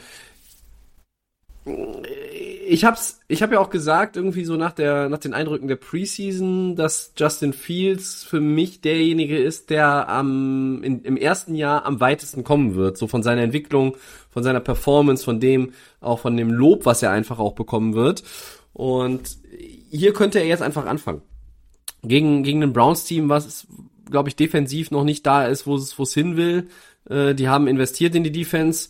Die Defense funktioniert noch nicht gut. Die hat mit Houston äh, auch schwer zu kämpfen. Man muss auch ein bisschen Respekt tatsächlich mal an Houston geben, weil die haben jetzt zwei Wochen Die ersten beiden gut für ihre Verhältnisse gut gespielt, ne? kann man jetzt nicht meckern, weil du musst ja eigentlich auch davon ausgehen, dass so ein Team wie die Houston Texans einfach, oh, jetzt ist auch noch Tyra Taylor irgendwie out äh, erstmal und, und Davis Mills ist der, der Quarterback, äh, kein Deshaun Watson. Äh, mehr wollen wir über Deshaun Watson und die Texans auch heute gar nicht reden. Ähm, so, und, und hier Justin Fields, ich glaube, das könnte ein ganz gutes Debüt werden. Ich erwarte, wie gesagt, eine, eine solidere, bessere Performance als, als bei den anderen. Äh, und wie du sagst, wenn, wenn das der Fall ist, dann würde er damit auch eigentlich jetzt schon das Kommando übernehmen, weil dann macht es auch für Matt Nagy keinen Sinn und auch für den Status des Headcoaches in meinen Augen nicht, wenn du dann nochmal hin und her springst. Das ist etwas, was dir sonst hinterher vielleicht um die Ohren fliegt. Du kannst nicht dann Dalton wieder reinbringen, wenn er wieder fit ist, in, also meine Meinung. Nee, und, und dann, auch, ja. und dann verliert er zwei Spiele und du verlierst damit vielleicht den Anschluss in der Division oder, oder irgendwas, ja, so, oder Richtung Wildcard dann, dass du dann frühzeitig, dass du dann sagst, hm, hätten wir das doch mal anders gemacht äh, und da kommen die Fragen und in Chicago ist die Presse auch nicht gerade zimperlich, das äh, äh, weiß ich und da geht man dann schon auch schnell hart ins Gericht. Das ist eher auch eine Franchise, wo wahnsinnig hohe Erwartungen sind. Christian hat es immer so schön formuliert in der Offseason. Jetzt haben sie endlich vielleicht mal einen Quarterback, Endlich, ja. ne, in 20 Jahren, wer war der beste Quarterback? Tatsächlich war es Rex Grossman. Ähm, und, und der war nicht, und der war nicht gut. Jay Cutler noch, ja, stimmt. Rex Grossman war mit im Super Bowl. Jay Cutler hatte mehr Talent als Rex Grossman, aber äh, äh, weitergebracht hatte die Bears ja dann auch nicht. Also Nee, genau. deshalb, der eine war vielleicht von den Statistiken besser und So der es. andere war dann vom Erfolg besser. So Aber ist es es. ist trotzdem düster, wenn das deine beiden äh, Quarterbacks sind, über die man da diskutiert. Ich hatte äh, letztens nochmal irgendwo eine Liste gesehen mit allen Quarterbacks äh, der Bears der letzten äh, äh, Jahrzehnte, seit sie, glaube ich, äh, 86 äh, war es, Ja. glaube ich, aufgeführt oder so. Und ähm, das war schon ziemlich, ziemlich gruselig, muss man, muss man wirklich sagen. Ja. Ähm, ja, vielleicht mal zu, zu Cleveland. Also Ja, äh, gerne. ich denke auch, das ist jetzt die, die Übernahme vielleicht, vielleicht kommt es auch ein bisschen früh und die Bears-Fans müssen geduldig sein. Ähm, einen Gedanken hatte ich jetzt gerade noch zu den anderen Rookie-Quarterbacks, weil du sie angesprochen hast. Was war das äh, für ein Spiel für, für, für Wilson da, für, für die Jets gegen die Patriots? Das war ja richtig gruselig und da ähm, mit den Fehlern, die er gemacht hat, ähm, Das, Ja, da- äh, einerseits ja, äh, andererseits ist es aber auch dieses Patriots gegen Jets. Das ist einfach, da können die Jets auch, also beim Fußball würde man sagen, schick doch die Punkte einfach per Post und bleib zu Hause. Weil Ja. äh, das, die haben irgendwie die letzten zwölf, glaube ich, gegen die verloren.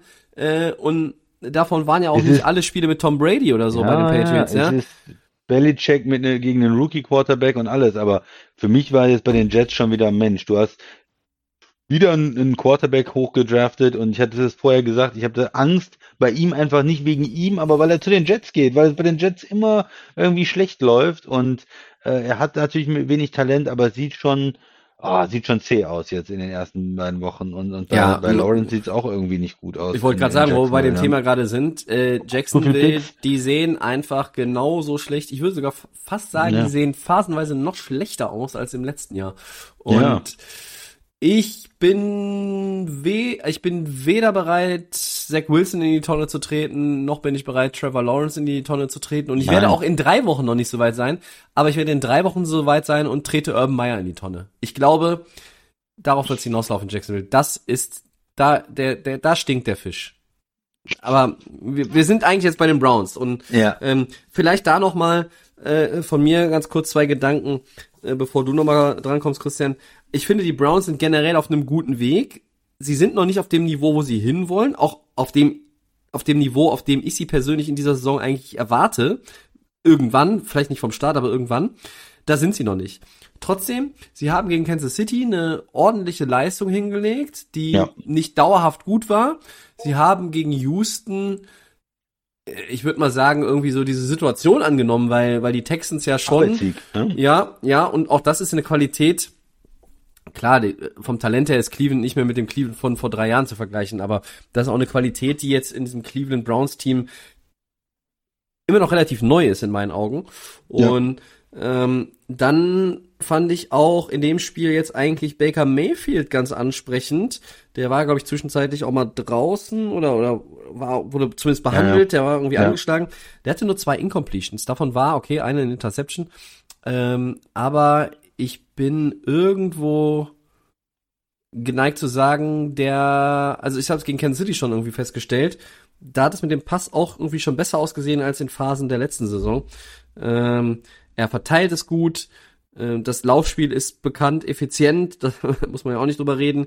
Äh, die Defense muss noch zulegen und ähm, vielleicht ist sogar ein Spiel gegen Justin Fields als Rookie Quarterback jetzt das gefundene Fressen für Cleveland, weil die Defense jetzt einfach sich auf diesen Rookie Quarterback stürzen kann und vielleicht sa sammelst du da so ein bisschen Punkte für dein Selbstvertrauen und sagst dann, ah, okay, so funktioniert's. Weil gegen wen haben die, haben die bis jetzt gespielt? Okay, klar, Tyrod Taylor, der ist jetzt kein Patrick Mahomes, aber der ist ein erfahrener Quarterback, der weiß ja auch, wie man, wie man einen Defense liest und gegen Mahomes gespielt, gegen einen weiteren erfahrenen Quarterback gespielt. Jetzt spielst du gegen einen Rookie Quarterback. Vielleicht ist das, was die Browns Defense auch benötigt.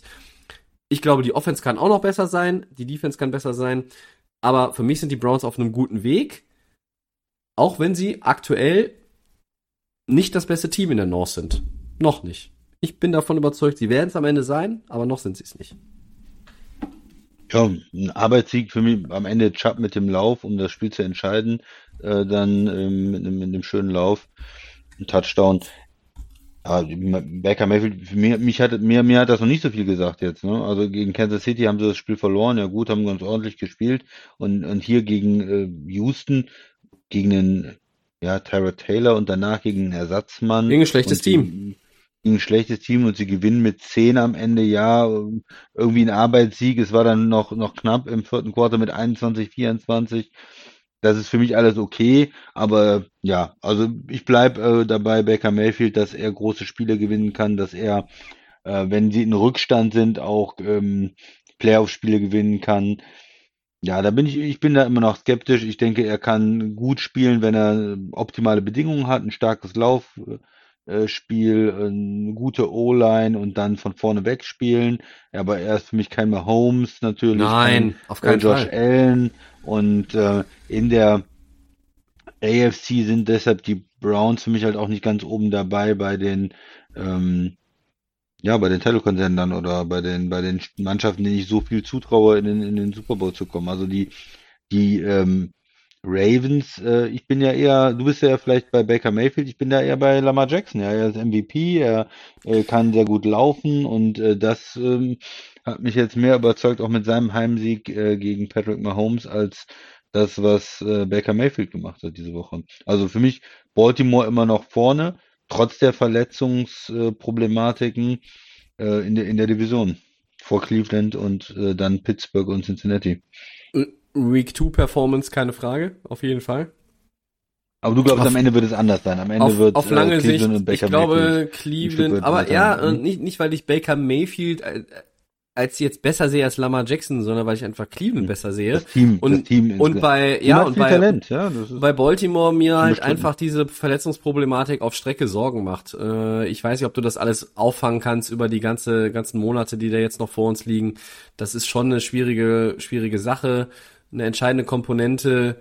Marcus Peters, das Laufspiel, das, du hast Veteranen dazugeholt, das ist gut, das ist clever, aber ich, hm, ja, also ich bin am Ende wirklich immer noch bei Cleveland. Ähm, äh, Cincinnati, muss ich sagen, haben wir ja nicht auf dem Schirm als für die Division ganz vorne, um sie zu gewinnen. Nö. Ähm, ich finde, da habe ich zumindest den Eindruck, da entwickelt sich auch was, womit man dann vielleicht einen, einen Grundstock legen kann.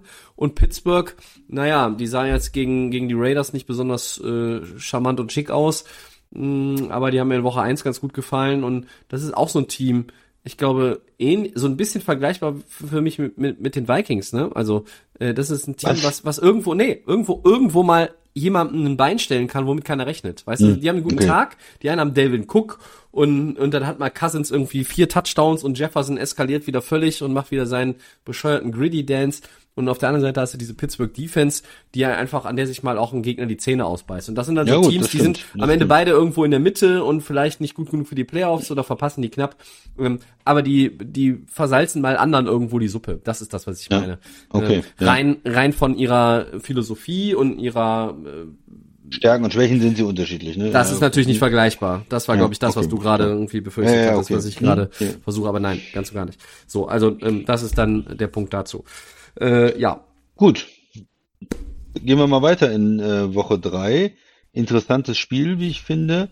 Rams 2-0, deine Rams, ja, äh, gegen die Buccaneers, den Champion, der 2-0 ist, beide Teams ungeschlagen. Ähm, du sagst, beide haben in der Woche zwei nicht durchgehend überzeugt. Ich fand eigentlich schon. Ähm, hat LA eine Chance gegen den Super Bowl Champion, gegen die Tampa Bay Buccaneers? Hm? Ja, die, die Frage schiebe ich dann, schiebe ich dann nochmal auf. Ähm, Wie haben die, die Buccaneers gefallen gegen Atlanta? Ja, offensiv sind die überragend. Ähm, ich finde, die haben defensiv immer noch auch äh, so ähnlich wie Kansas City, also ne, auch auch Top-Favorit irgendwie in der Conference und da könnte aber defensiv auch noch mehr gehen und gerade bei den Buccaneers wissen wir ja personell, so wie sie eigentlich auch aufgestellt sind, was sie das Talent, was sie in ihren Reihen haben, da könnte noch ein bisschen mehr gehen oder äh, weil bei Atlanta erkenne ich halt eigentlich grundsätzlich null Plan, aber die machen aber 25 gegen Tampa Bay. Ja, oder 25 Punkte ist ja auch nicht so super viel, oder? Ja, aber ich habe vorhin schon die Vikings für 27 gegen, gegen die äh, Bengals äh, unter den Bus geworfen. Ähm, also die Buccaneers Defense ist nicht das, was ich eigentlich von ihnen erwartet hätte. Ja. Letztlich ist es auch Hupe, weil du hast halt Brady, der gerade irgendwie wieder, der spielt gerade nicht wie 44, sondern wie 24. Äh, die, die, die, wie er das, das Feld überblickt, die Entscheidungen, die er trifft, die Leichtigkeit, die er an den Tag legt, ähm, die Chemie, die er mit seinen Receivern hat, ähm, auch das Play-Calling einfach auch von außen von äh, Byron Leftwich, ähm, das, was, was auch äh, Bruce Arians da äh, mit dem, mit dem Coaching-Staff im, im Verbund irgendwie kreiert und, und vorbereitet. Das ist, das ist flüssig, das ist gut, da kommst du schwer gegen an, da hat's jede Defense schwer. Ähm, ich hätte, ich war ja mit meinem 50 Burger, war ich ja, fehlte ja nicht viel. Ich habe gesagt, Atlanta kassiert 50, 48 haben sie bekommen. Ich hätte aber irgendwie, ist jetzt, äh, das ist aber Jammern auf hohem Niveau, weil es halt Tampa Bay ist und weil es Ja, der Champion ist. ich Ne? Ich hatte irgendwie gedacht, die, die machen, machen Atlanta oder geben Atlanta halt noch weniger, weil, weil Atlanta halt gegen die Eagles auch nichts hingekriegt hat. Vielleicht war ich da so ein bisschen Ja, von geblendet. Aber ich sag mal, auf der anderen Seite, äh, Tampa hatte auch zwei Interception-Touchdowns, also die Defense hat auch 14 Punkte ähm, zu dem Ergebnis beigesteuert. Und äh, wenn du, wenn du das so siehst, was die eigentlich, äh, haben sie elf Punkte äh, mehr von der Offense zugelassen, als sie selber gescored haben in der Defense. Ja, 25, okay, sie Ja, haben okay. drei, drei Ja, okay. Touchdowns quasi abgegeben. Äh, Atlanta, aber gut, die ein bisschen können die ja schon spielen mit der Passing Offense. ja, wirklich? Aber ich also ich habe, ich sehe ich seh keinen Plan bei den Atlanta Falcons. Bei Matty Ice. Du? Ja. Nee, bei allen nicht. Also egal, wer da auf dem Feld steht. Das ist doch. Siehst, siehst du da irgendwo Sinn? Also, Ja, Sinn, hm, sie haben kein gutes Laufspiel äh, dieses, Jahr mal wieder. Ähm, Matt Ryan macht Fehler, er hat drei Interceptions gehabt, aber klar, da kamen diese zwei Pick Six kamen auch äh, im, im vierten Quarter, wo man natürlich auch ein bisschen äh, zu sehr unter Druck. Tampa ist einfach zu stark gewesen. Die Offense von Tampa war am Anfang zu stark und hat zu viel gescored. Dann ist Atlanta im Rückstand gewesen und dann, ähm, dann machen sie Fehler. Ja, ich bin nicht überzeugt von, von Atlanta, aber ich bin überzeugt von Tampa. Tom Brady wieder mit fünf Touchdowns. Ähm, Ich hab's- ist in der, in der Endzone Offense habe ich nicht kritisiert, stoppen. Christian. Ja. ja, Nee, nee, ich nicht ist ja- kritisiert.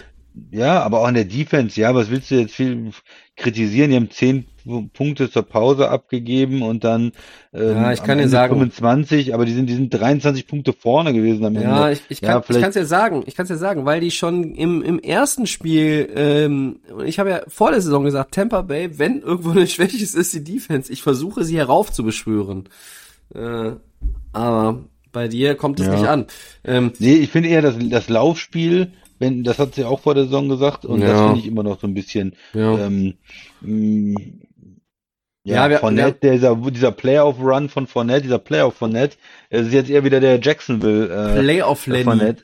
Ja, äh, Playoff Lenny heißt der Knabe dann, ja. ja, das ist so ein bisschen, äh, ist ein bisschen wieder weg, ne? Aber Tampa, ich, ich fand den Auftritt stark. Äh, klar, Atlanta äh, macht einen sehr schlechten Eindruck jetzt in der Saison. Es macht vor allen Dingen den Eindruck, als könnte Arthur Smith da nicht ähm, Matt Ryan nochmal zu, zu neuen Höhen führen, dass, äh, dass sie da irgendwie die Offense äh, toll, innovativ äh, gestalten. Auch, auch Pitts, der Rookie, ist jetzt nicht eine Offenbarung bis jetzt. Klar, der zeigt seine Athletik, seine ähm, Begabung auch, aber da, ja, man, man hat nicht das Gefühl, dass der die Offense jetzt ähm, tragen kann.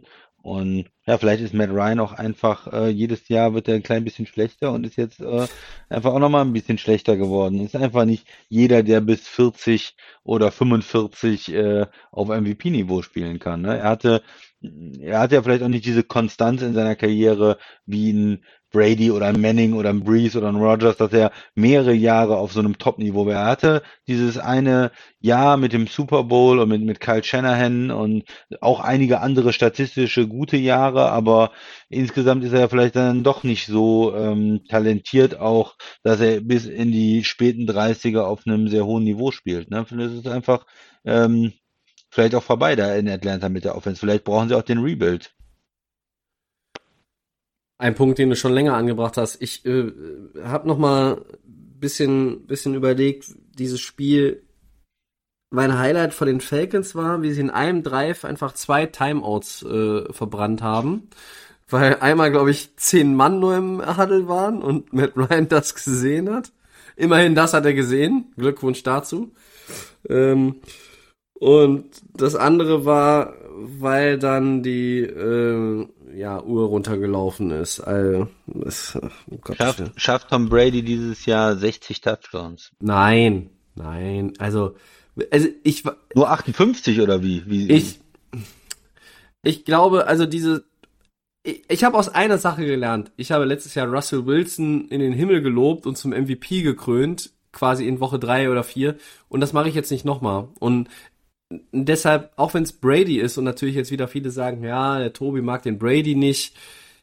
Ich mag Tom Brady nicht. Das ist ja, da mache ich ja kein Geheimnis drum. Ich respektiere Tom Bradys Leistungen und was er auch jetzt spielt. Äh, Tom versus Time versus Tobi ist immer noch Tom ganz klar vorne und Tobi ganz klar abgeschlagen und Time irgendwo näher bei mir als an Tom, aber äh, ich glaube, diese Pace wird er nicht halten. Er wird auch mal Spiele normal, also Spiele mit zwei Touchdowns haben. Es wird auch mal Spiele geben, wo vielleicht auch mal das Run Game funktioniert. Es wird auch Spiele geben, wo die Defense einfach auch ähm, ja das Spiel entscheidet. Wobei du natürlich recht hast. Auch da muss ich wieder zugeben, das das habe ich irgendwie auch nicht auf dem Schirm gehabt heute. Ähm, dass sie zwei Touchdowns hatten. Äh, einen hatte ich irgendwie im Kopf, egal. So, und das sind so, ich, ich glaube 60 Touchdowns nicht. Aber Tampa Bay, äh, ich fand sie, ich weiß nicht, ich fand sie halt wahrscheinlich wegen der Defense nicht so überragend überzeugend, aber letztlich waren sie es ja. Ähm, Was, was sagst du zu den Rams? Die waren auch überzeugend. Fandst du die durchweg überzeugend? Ich hatte irgendwie so das, also auf einer anderen, die bewegen sich A, erstmal auf einer anderen Ebene als die Buccaneers aktuell. Also beide sind 2-0. Das ist ein Duell der Ungeschlagenen. Gibt nicht so viele Duelle der Ungeschlagenen in Woche 3. Aber Special Teams, ui. Äh, pff, Offense, boah, teilweise auch irgendwie mit viel Leerlauf. Stafford? Was? Mit viel Leerlauf, äh, phasenweise so ein paar Cooper Drive. Ah, der ja, nein, Top nein, 5 nein, versteh mich, jetzt? versteh mich nicht falsch. Also das war unterm Strich war das ja gut, was sie gespielt haben. Du spielst auswärts. Du hast auch das erste Mal wieder gegen so eine äh, komplette Crowd auswärts gespielt. Ähm, und, und du gewinnst dieses Spiel, obwohl du hier nicht deinen besten Tag vielleicht hattest. Das ist ja alles nicht schlecht. Ähm, aber ähm, ich, ich finde, dass sie, dass sie in der, äh, sie waren dann irgendwie 17-6 vorne und dann hatten sie irgendwie Punt, äh, sie hatten, sie hatten so ein paar, paar Phasen in dem Spiel in der Offense, wo es einfach nicht, nicht so flüssig war und vielleicht hat man sich nach einer Woche schon irgendwie daran gewöhnt, dass der Quarterback jetzt permanent einfach gut ist. Äh, Das war ja in den letzten Jahren nicht immer der Fall. Ähm, aber plötzlich war dieses Spiel, Ja. lagen sie hinten. Da war dieser, dieser äh, Punt, da steht irgendwie einer noch, irgendwie ein, ein, Gunner irgendwie noch da im Weg. Der, der Punt wird, geht als Bein, Hacker kriegt den Ball nicht, dann gibt's irgendwie, äh, ist der Ball frei in der Endzone und, und Indy macht den Touchdown und ähm, und, und dann bist du hinten gegen jemanden wie, wie Carson Wentz, der halt einfach, der halt einfach nicht, der einfach nicht fit ist und der dann auch Ja, ich sehe es ein bisschen an. Guck mal, ich sehe so, trotz dieses Special Team Play, was Ja, nur ja. einmal in der Saison Ich- ja, ich wahrscheinlich weiß, vorkommt, dass der. Punt Ja. da äh, und äh, trotzdem gewinnen sie das Spiel und am Ende die die macht ja auch wieder ein Spieler so ein Talent einfach den Unterschied. Ramsey am Ende auch mit dem Pick, äh, um nochmal zu zeigen, dass er äh, ja, Ja, das war- unerfahrenen Quarterback ein Spieler ist, der sagt, okay, Da ist der Punkt, jetzt da ist hier der Schluss, Punkt. bye bye, ich wink hier in Indy, hat er, glaube ich, allen nochmal zum Abschied gewunken und gesagt, so, wir haben mehr Talent als ihr, wir haben die, die bessere Offense, den besseren Quarterback, ähm, in der Defense dann ähm, auch, Colts haben ja auch eine ordentliche Defense, aber vielleicht noch mehr Spieler, absolute Topstars, die den Unterschied machen können. Ähm, Ramsey am Ende und, und trotz dieses Special Teams Problem äh, haben sie das Spiel für mich dann doch relativ souverän am Ende gewonnen. Nach dem, nach diesem Fauxpas mit den Special Teams und sie hinten gelegen haben, haben sie natürlich innerhalb von zwei Minuten irgendwie diesen Touchdown-Drive dahin gezaubert. Und das, das ist das, was natürlich die Qualität ist, wo ich dann auch wieder am Fernseher sitze und denke, ja, das kannst du mit, mit, mit Stafford machen und mit Goff kannst du es nicht machen. Und da freue ja. ich mich, da freue ich mich drüber. Das ist geil. Cooper Cup, gute Chemie schon mit, mit Stafford, Riesenspiel gemacht. Ähm, ich habe aber so ein bisschen Sorge, dass das Running Back absolut verkümmert. Henderson ist angeschlagen raus. Äh, und dann ist nur noch Sonny Michel übrig und junges Gemüse, wenn ich es jetzt mal so salopp formulieren darf. Und äh, ich finde, das Spiel gegen, gegen ein Colts-Team, was, was irgendwo, die Interception von Ramsey ist schön, Christian, aber sie geht gegen den Backup, weil Aaron Donald irgendwie mit dem, mit dem einen Play gegen, gegen Wentz ihn schon wieder an die Seitenlinie gezwungen hat. Der hat dann irgendwie Knöchel verstaucht und etc. Ähm, die Rams waren nicht schlecht, um Gottes Willen, aber sie waren, ich hatte mir in diesem Spiel in Indy eigentlich äh, erwartet, dass sie das Ganze irgendwie souveräner und, und irgendwie offensiv flüssiger auftreten und auch die Defense ist für mich noch nicht an dem Punkt, wo sie letztes Jahr war. Ja, klar, anderer Koordinator, du hast auch ein bisschen Fluktuation personell gehabt. Äh, ich erwarte aber, dass sie, dass sie noch einen Zahn zulegen und ich erwarte, dass sie in allen drei Phasen des Spiels noch was zulegen. Offense, Defense, Special Teams. Und um jetzt auf das Spiel gegen Tampa Bay zurückzukommen. Dein Vorteil ist, du spielst zu Hause, hast du eine Chance, das Spiel zu gewinnen. Eine Chance hast du immer. Ähm, außer du heißt Jacksonville. Ähm, ist es wahrscheinlich, dass sie das Spiel gewinnen? Nein. Warum? Weil ich einfach glaube, dass, dass wenn Tampa Bay offensiv so spielt wie gegen Atlanta, äh, klar, die Atlanta Defense ist nicht die Rams Defense, aber können sie dann Schritt halten? Könnte das so ein, wird das so ein Ding wie damals gegen Kansas City, als Goff tatsächlich Mahomes geschlagen hat? Ähm, boah, sehe ich nicht. Also Tampa Bay ist für mich der Favorit. Gegen die zu verlieren ist auch keine Schande. Äh, wenn du gegen die gewinnst, setzt du aber natürlich mal ein Ausrufezeichen. Nicht in Richtung in Playoff-Seeding oder in Richtung, wir treffen nochmal auf die. Nein, du setzt erstmal für mich ein Ausrufezeichen in der Division. Ja, für mich schon. Also äh, die Rams sind, äh, wir haben sie auch als, als Favoriten mit drin, als Playoff-Team. Und wenn die gegen Tampa gewinnen, ist das schon ein deutliches Zeichen. Keine Vorentscheidung Richtung ein Playoff-Spiel oder irgendwas Seeding, aber dann sagst du, komm, wir haben hier ein anderes Top-Team in der NFC, die 2-0 sind geschlagen, wir sind jetzt 3-0, wir sind erstmal das Maß der Dinge in der NFC damit. Wer ist denn sonst dann irgendwie Arizona? Nein, Seattle? Nein.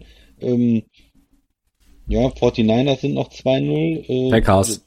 Packers. Bitte? Packers. Packers. Packers. Packers sind 1-1. Ja, ja, jetzt. Äh, also, von daher kann man, kann man dann erstmal sagen, dass die Rams ähm, wenn sie die Buccaneers schlagen oder dass der Sieger aus dem Spiel erstmal das Maß der Dinge in der NFC ist. Die haben dann drei Spiele gewonnen, haben ein anderes Playoff-Team geschlagen und sind dann für mich erstmal ähm, so der, der Leader in der NFC. Da freue ich wenn mich. Wenn die Buccaneers da, da, gewinnen deutlich, dann als Champion und drei Spiele in Folge gewonnen und äh, 25 Touchdowns schon für, für Tom Brady, na, ist ein bisschen übertrieben, aber äh, dann, dann sind sie doch äh, erstmal das, das Team, äh, der, der Maßstab in der NFC. Und, und die Rams, denke ich, können schon ein Zeichen setzen in der Woche 3 jetzt, ähm, wenn sie das Spiel gewinnen sollten und, und sich da erstmal hocharbeiten in der, in der Hierarchie in der NFC. Dann würde ich mich ja mega freuen, wenn wir nächste Woche hier darüber sprechen, dass die Rams jetzt für dich das äh, Maß der Dinge in der NFC sind. Ähm, wenn Tampa das Ding gewinnt, finde ich jetzt ist da nichts Besonderes groß dran, weil ich habe ja gesagt, die gehen 16-1. Äh, die verlieren nur gegen Buffalo. Äh, das ist meine Prediction. Äh, für die Rams ist es so, dass jetzt so ein Stretch beginnt, wo du auch ein bisschen zeigen musst, welchen Charakter du einfach hast. Wie gut ist die Offense? Wie gut ist die Defense? Ich finde, auf beiden Seiten ist noch Luft nach oben. Du spielst dann auch noch zu Hause gegen Arizona und dann fährst du nach Seattle. Ähm, und das in Seattle ist dann kurze Woche äh, Donnerstags. Und, und da wird sich jetzt zeigen, in diesen drei, drei Spielen, wenn du zwei davon gewinnst, egal in welcher Reihenfolge, egal gegen wen, dann, dann stehst du gut da. Wenn du nur einen gewinnst, ist es so ein Team, ja, kann mehr, weiß man noch nicht so genau. Äh, und was ist, wenn du alle drei verlierst? Ist dein 2-0-Start eigentlich nichts wert, ne? Äh, ich gebe dir recht, wenn, wenn LA das Spiel gewinnt, setzen sie ein absolutes Statement. Ja, wenn Tampa Bay das, das Spiel gewinnt, ist es nur das, was eigentlich eh alle erwarten. Ne? Also äh, Tampa Bay marschiert vorne weg und zeigt den anderen erstmal eine lange Nase. Ähm, aber wetten würde ich jetzt auf mein Team nicht. Bin ich ganz ehrlich. Ich denke, es ist relativ ausgeglichen, weil es ja Findest du? LA ist. Boah. Ich sehe, ich sehe einfach diese Leichtigkeit, mit der die Buccaneers irgendwie gerade auftreten, ne? Also offensiv. Ähm, Ja? Und da Hm, mache ich mir dann schon Für Gedanken. mich ist es, ich will jetzt nicht sagen, ein ein 50-50-Team. Ich denke, auf neutralem Feld würde ich auch Tampa bevorzugen im Moment. Aber in LA, ich weiß ja nicht, wie ist der Heimvorteil jetzt? Ne? In, bei den LA-Teams ist der ja nicht so groß. Ist jetzt nicht so, als wenn man in Baltimore, Kansas City, Tampa, äh, New Orleans, äh, nein, nein. spielt. Frag mal die Chargers, Ähm, da waren ja mehr Cowboys-Fans als alles andere. Da waren irgendwie. ja 80-20 oder so.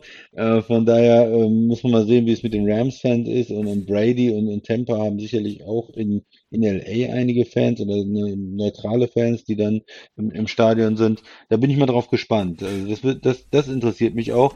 Wie ist der Heimvorteil und, und wie wird da umgegangen? Wie ist der Gameflow? Aber ich sehe es im Moment als ein relativ enges äh, Spiel da. Ein, interessantes Spiel. Also das Spiel, was mich nächste Woche, glaube ich, am meisten interessiert. Okay. Ähm, Neben Green Bay natürlich. ich. äh, ja, mit dem Heimvorteil ist so eine Sache. Ne? Ist ja so ein bisschen, LA ist so ein bisschen Champagner-Publikum wie Düsseldorf, ne? Also, ähm, Ja. wenn es gut läuft, dann sind sie hip und in und dann gehen alle hin. Ja.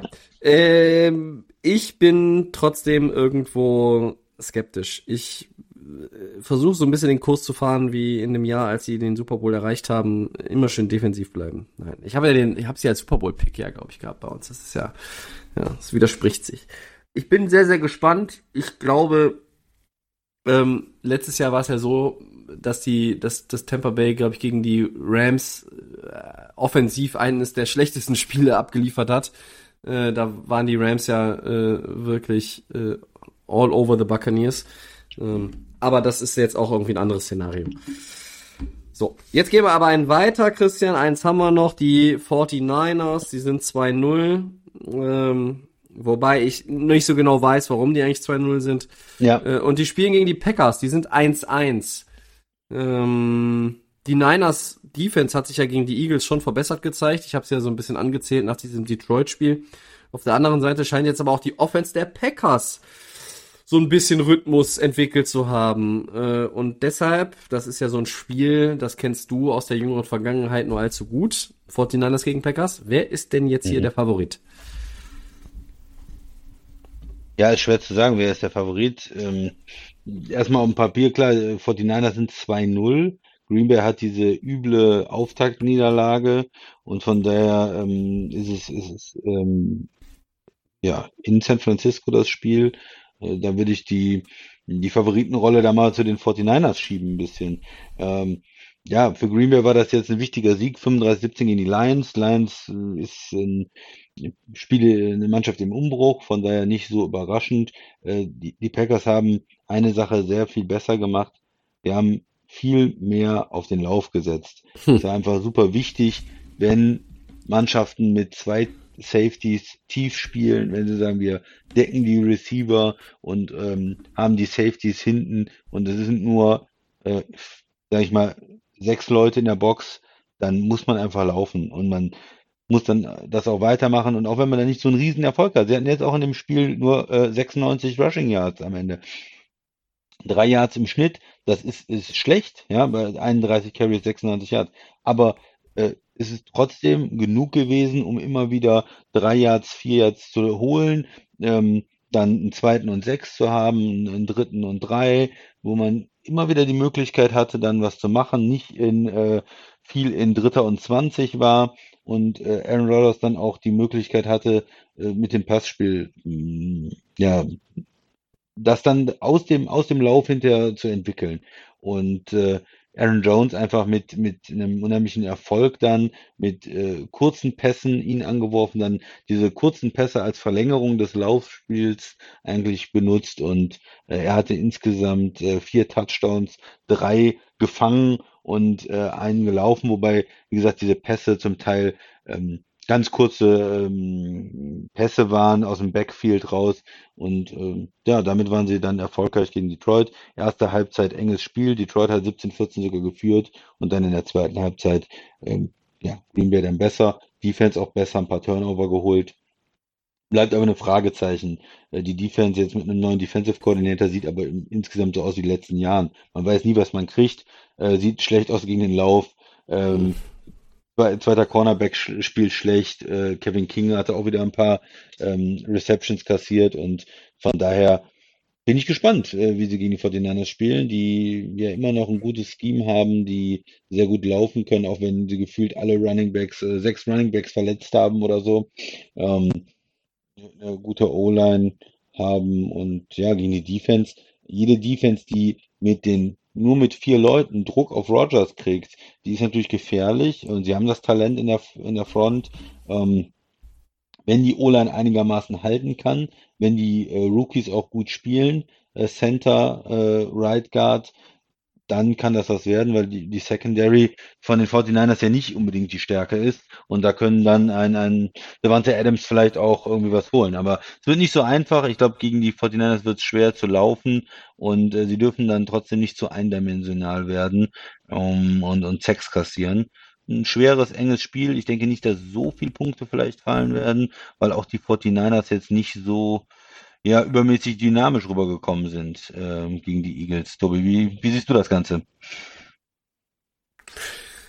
Ah, mit den Niners habe ich so ein bisschen Probleme, irgendwie die zu, die einzuordnen. Ne? Also gegen Detroit sehen die zweieinhalb oder drei Viertel überragend aus. Ja.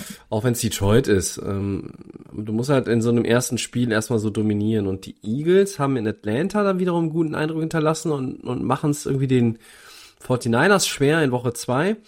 Ich finde aber auch dann, äh, das erstmal, das ist ja so, du hast gerade die, die, die ähm, Running Backs angesprochen.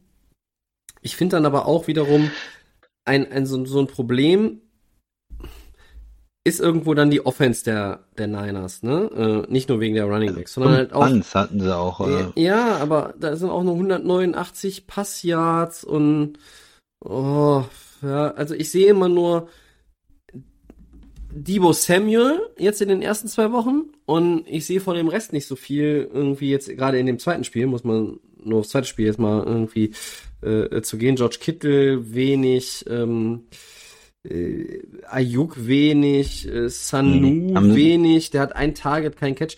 Also insgesamt ähm, aus den Niners weiß ich noch gar nicht so genau, was ich mir daraus, was ich mir da backen soll. Also erstes Spiel offensiv super, defensiv schlecht. Zweites Spiel genau andersrum.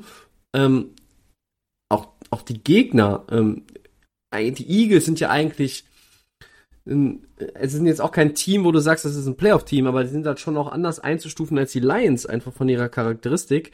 Ich bin bei den 49ers gerade so ein bisschen ratlos. Ähm, die sind aber 2-0. So. Und äh, du spielst zu Hause und die wissen halt, wie man gegen die Packers spielt, mit Kyle mhm. Shanahan als Trainer. Das ist ja jetzt auch nicht das erste Mal, dass sie aufeinandertreffen. Äh, und, und Matt LaFleur auf der anderen Seite wiederum hat, glaube ich, richtig Bock, den gerade auch mal ein Schnippchen zu schlagen in ihrem Stadion. Und ja, letztes Jahr haben sie gewonnen, ne? Ne, ja. Aber, Davor, aber, das Jahr haben sie zwei Spiele verloren, auch in den Playoffs. Und stimmt, sie haben letztes Jahr gewonnen. Die 49ers ja so viele Verletzte auch, aber das war ja, ja, war das überhaupt, hat man gegen 49ers gespielt oder gegen die zweite Mannschaft der 49ers oder so, ne? Also das war ja schon. Ja, und, und jetzt ist da irgendwo wieder natürlich viele Leute zurück und die, die Packers haben trotzdem, trotz dieses Sieges, haben die ja jetzt nicht irgendwie vergessen, was, was davor gewesen ist. Und das ist halt auch schon so, so ein Ding. Und Rogers, California äh, Guy, der möchte natürlich auch irgendwie zu Hause irgendwie glänzen in der Heimat, keine Frage. Ich fand jetzt das Spiel der Packers so ein bisschen hat's mich irritiert in der ersten Hälfte. Da war aber auch Detroit einfach offensiv noch ganz brauchbar, muss man sagen. Und ähm, dann in der zweiten Hälfte haben die Packers das Kommando an sich gerissen. Sie haben das Ding am Ende souverän gewonnen, unterm Strich, wie ich finde. Ähm, das war das Aaron Jones Game. Ich, auch wenn er 121 Jahre hatte, ich warte noch auf das Devante Adams Game. Ich warte auch noch auf das, weiß ich nicht, ähm, Robert Tonyan Game. Also bei den Packers ist es manchmal ja so, ähm, da fokussiert sich in der Offense einfach, du, du reitest quasi das Pferdchen, was gerade irgendwie gut drauf ist. Und in dem Fall war es Aaron Jones. Du hast gesagt, du fandest es gut, dass das Laufspiel besser war. Oder mehr, mehr vor allen Dingen versucht wurde. Du musst einfach immer wieder versuchen, immer, dann funktioniert Play Action oder dann kommen auch mal ein paar längere Läufe. Einfach dieses, ähm, ja, blödes Wort, Commitment ja, mhm. äh, zum, zum ja. ähm, Laufspiel. Einfach dieses, nein, wir wollen das machen, die spielen zwei T Safety und auch wenn wir nur drei Yards haben, vier Yards, wir machen das trotzdem, wir nehmen die äh, Spielzüge und wir versuchen nicht irgendwo was in Double Coverage zu werfen. Ähm, 30 Yards. Diese Geduld auch im Spiel, diese Geduld irgendwo war besser. Ich sehe ein bisschen anders auf dieses Spiel als du. Ich glaube, dass es viele Punkte geben wird. Weil die Packers Defense ist nicht gut, da fehlt der Darius Smith und die 49ers Defense ist nicht in dem Stadium, in dem sie sich selber sehen, mittelfristig in dieser Saison und in dem sie, in dem auch viele Experten sie vom, vom Start weg gesehen haben. Mhm. Wir haben alle gesagt, ah, auch wir, die, die, ähm, Verletzten kommen zurück, da, da, ist ne? wieder, ja. da ist direkt wieder auch irgendwo das Anknüpfen an dieses Jahr vor zwei Jahren, also an diese Saison, wo sie in den, bis in den Super Bowl marschiert sind. Das sehe ich noch nicht. Und das und auch wenn du nur elf Punkte gegen die Eagles kriegst, das tut mir leid, das, das ist jetzt nicht das, das ist für mich nicht der Faktor. Ich orientiere mich bei der 49ers Defense noch an dem Detroit-Spiel. Und deshalb glaube ich, dass wir hier ein Spiel erleben werden, in dem es relativ viele Punkte gibt. Und wenn es am Ende darauf hinausläuft, welche Offense kann am Ende das Spiel entscheiden, dann ist die Frage nach dem Sieger für mich, glaube ich, beantwortet. Weil ich sehe, äh, wir haben jetzt zwei Spiele gesehen von den Packers. sehe aber dieses New Orleans Spiel jetzt schon einfach nur noch als Betriebsunfall. Ähm, und andere sind vielleicht erst in zwei, drei Wochen bereit zu sagen, das war ein Betriebsunfall, weil du dann vier Spiele am Stück irgendwie gute Packers Offense gesehen hast. Ich glaube aber, das war, lege ich mich jetzt schon fest. Ähm, und ich gebe es gerade so ein bisschen, aber nicht irgendwie aus Gefälligkeit, sondern aus Überzeugung dem Christian zurück, der eben halt so ein bisschen auch die Rams stark geredet hat. Ich rede jetzt auch die Packers stark. Ich glaube, wenn es darauf hinausläuft, wie ich gesagt habe, wenn das wirklich eintreten sollte, dass die Packers und die 49ers in einem Spiel sind, in dem die Offense das, das Ganze irgendwo entscheidet, dann werden die Packers das Ding gewinnen. Und dieser, dieser Sieg in San Francisco würde für die Packers A endgültig vergessen machen, was gegen New Orleans passiert ist ähm, B würde er diese, äh, also endgültig nochmal so, so eine weitere Revanche für diese Niederlagen in der Vergangenheit gegen San Francisco geben.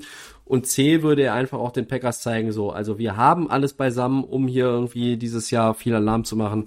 Und dann, dann, so, bist du 2-1, dann bist du in der Division in, in Command. Äh, ich, ich sag jetzt mal, Vikings, Lions haben ja zwei Niederlagen, die Bears verlieren gegen die Browns und dann hast du die Division erstmal schon wieder in Kontrolle. Und ähm, Aaron Jones war ja immer so vor zwei Jahren mega viele Touchdowns, letztes Jahr nicht ganz so gut, haben viele gesagt. Und jetzt macht er diese, hat er dieses vier Touchdown Game. Äh, passt mir auf diesen Aaron Jones auf, Leute, weil es ist nicht nur Rogers zu Devante Adams. Es ist halt auch, du kannst halt eine Menge machen mit dieser Offense. Ähm, wenn die O-Line hält gegen die Defense der 49ers, klarer Vorteil Packers. Ja, Fall. Ja, falls, falls, falls. Ne? Die O-Line könnte ein Problem sein.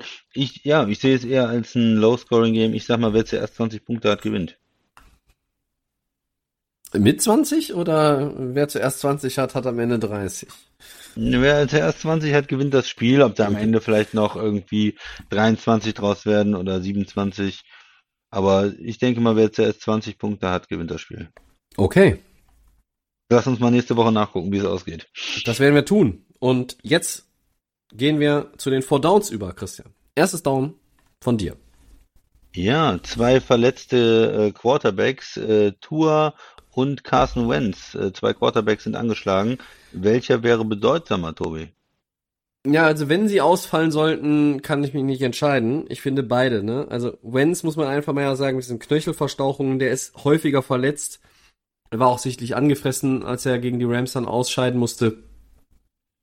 Ähm, und Tua hat eine Rippenverletzung. Beide könnten in Woche 3 wieder spielen. Und beide sind eminent wichtig, weil bei beiden Clubs die Leute, die hinten dran sind, die, die können, können das nicht auffangen. Ähm, es gibt Franchises in der NFL, die haben gute zweite Quarterbacks, gute Ersatzmänner. Äh, und wenn ich jetzt aber äh, Miami hat, glaube ich, Brissett inzwischen und die ähm, die Quarterbacks bei den Colts, ja, das Jacob Eason und äh, äh, wie heißt denn der andere Kollege nochmal, der da reingekommen ist? Eason hat doch gespielt. Eason hat gespielt, aber da gibt's ja noch einen. Ja. Irgendwie, wie heißt denn der, der andere? Äh, ist auch egal. Äh, fällt mir gleich noch ein. Äh, aber ich finde, bei, beide, das ist, also ich kann mich da nicht festlegen. Ich weiß nicht, ob der Christian sagt, dass das ja, bei einem Team mich natürlich fest. Ich lege mich natürlich fest und sage äh, bei Miami Tour.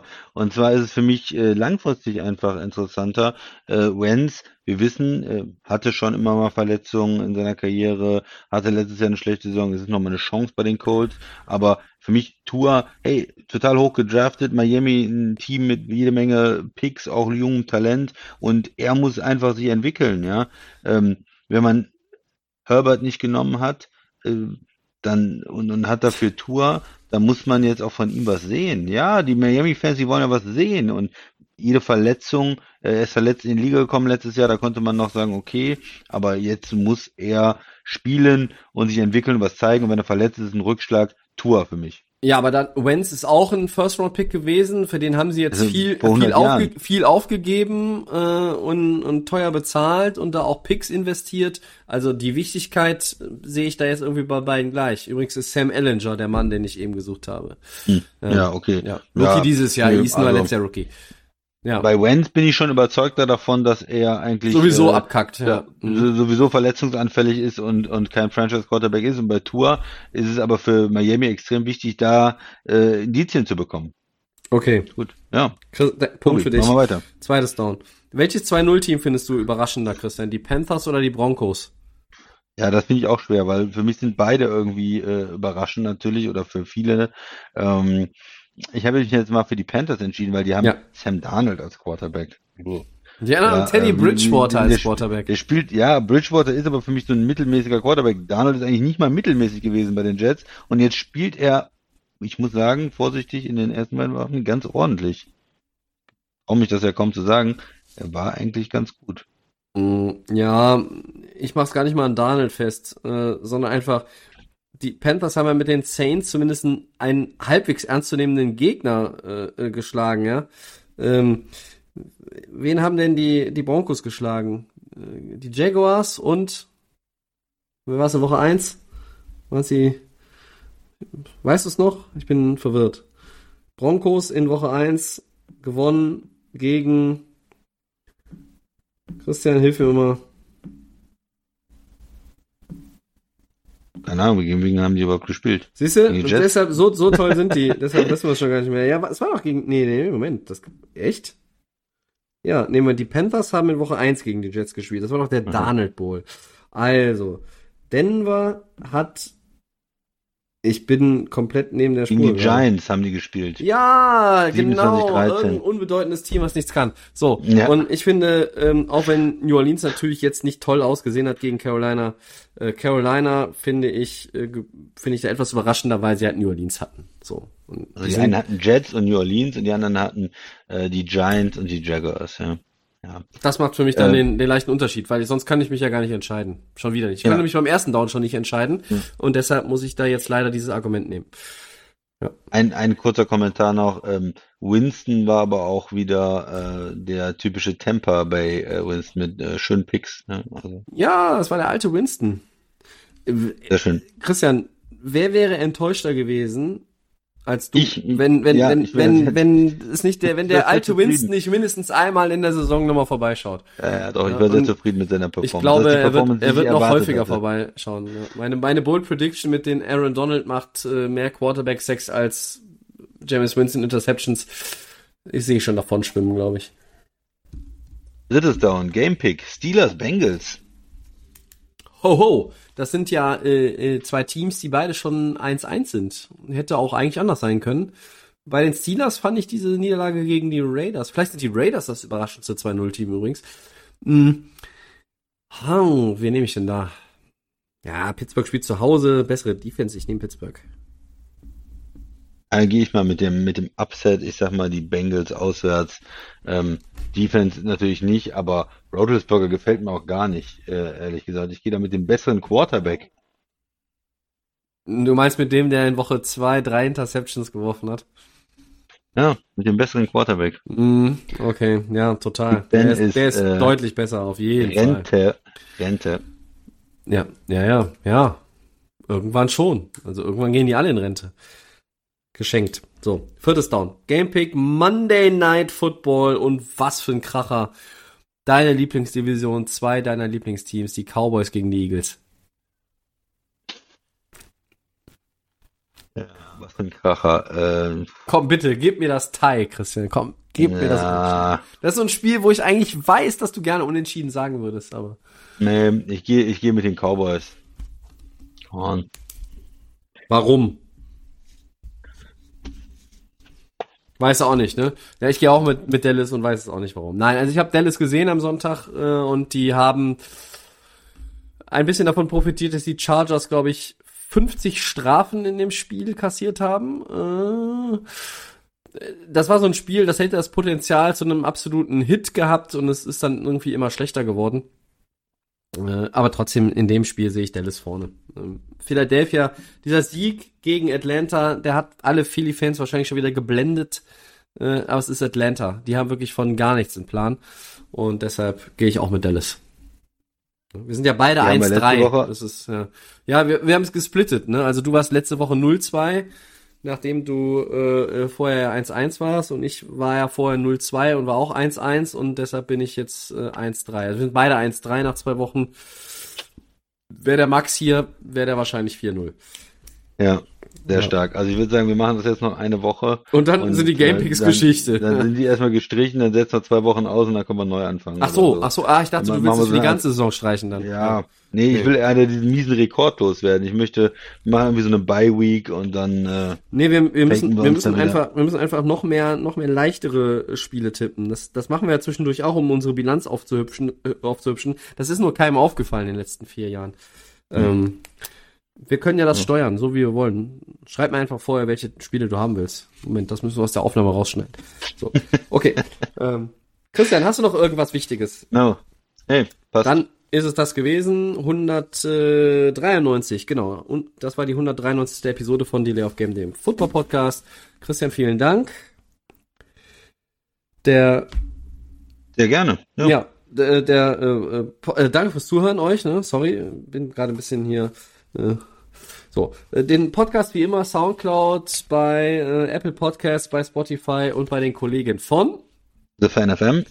At Delay of Game NFL. Das ist unsere Adresse bei Twitter und bei Facebook. Und bei Instagram sind wir unter Delay of Game unterstrich Podcast zu finden. Nächste Woche gibt es Episode 194.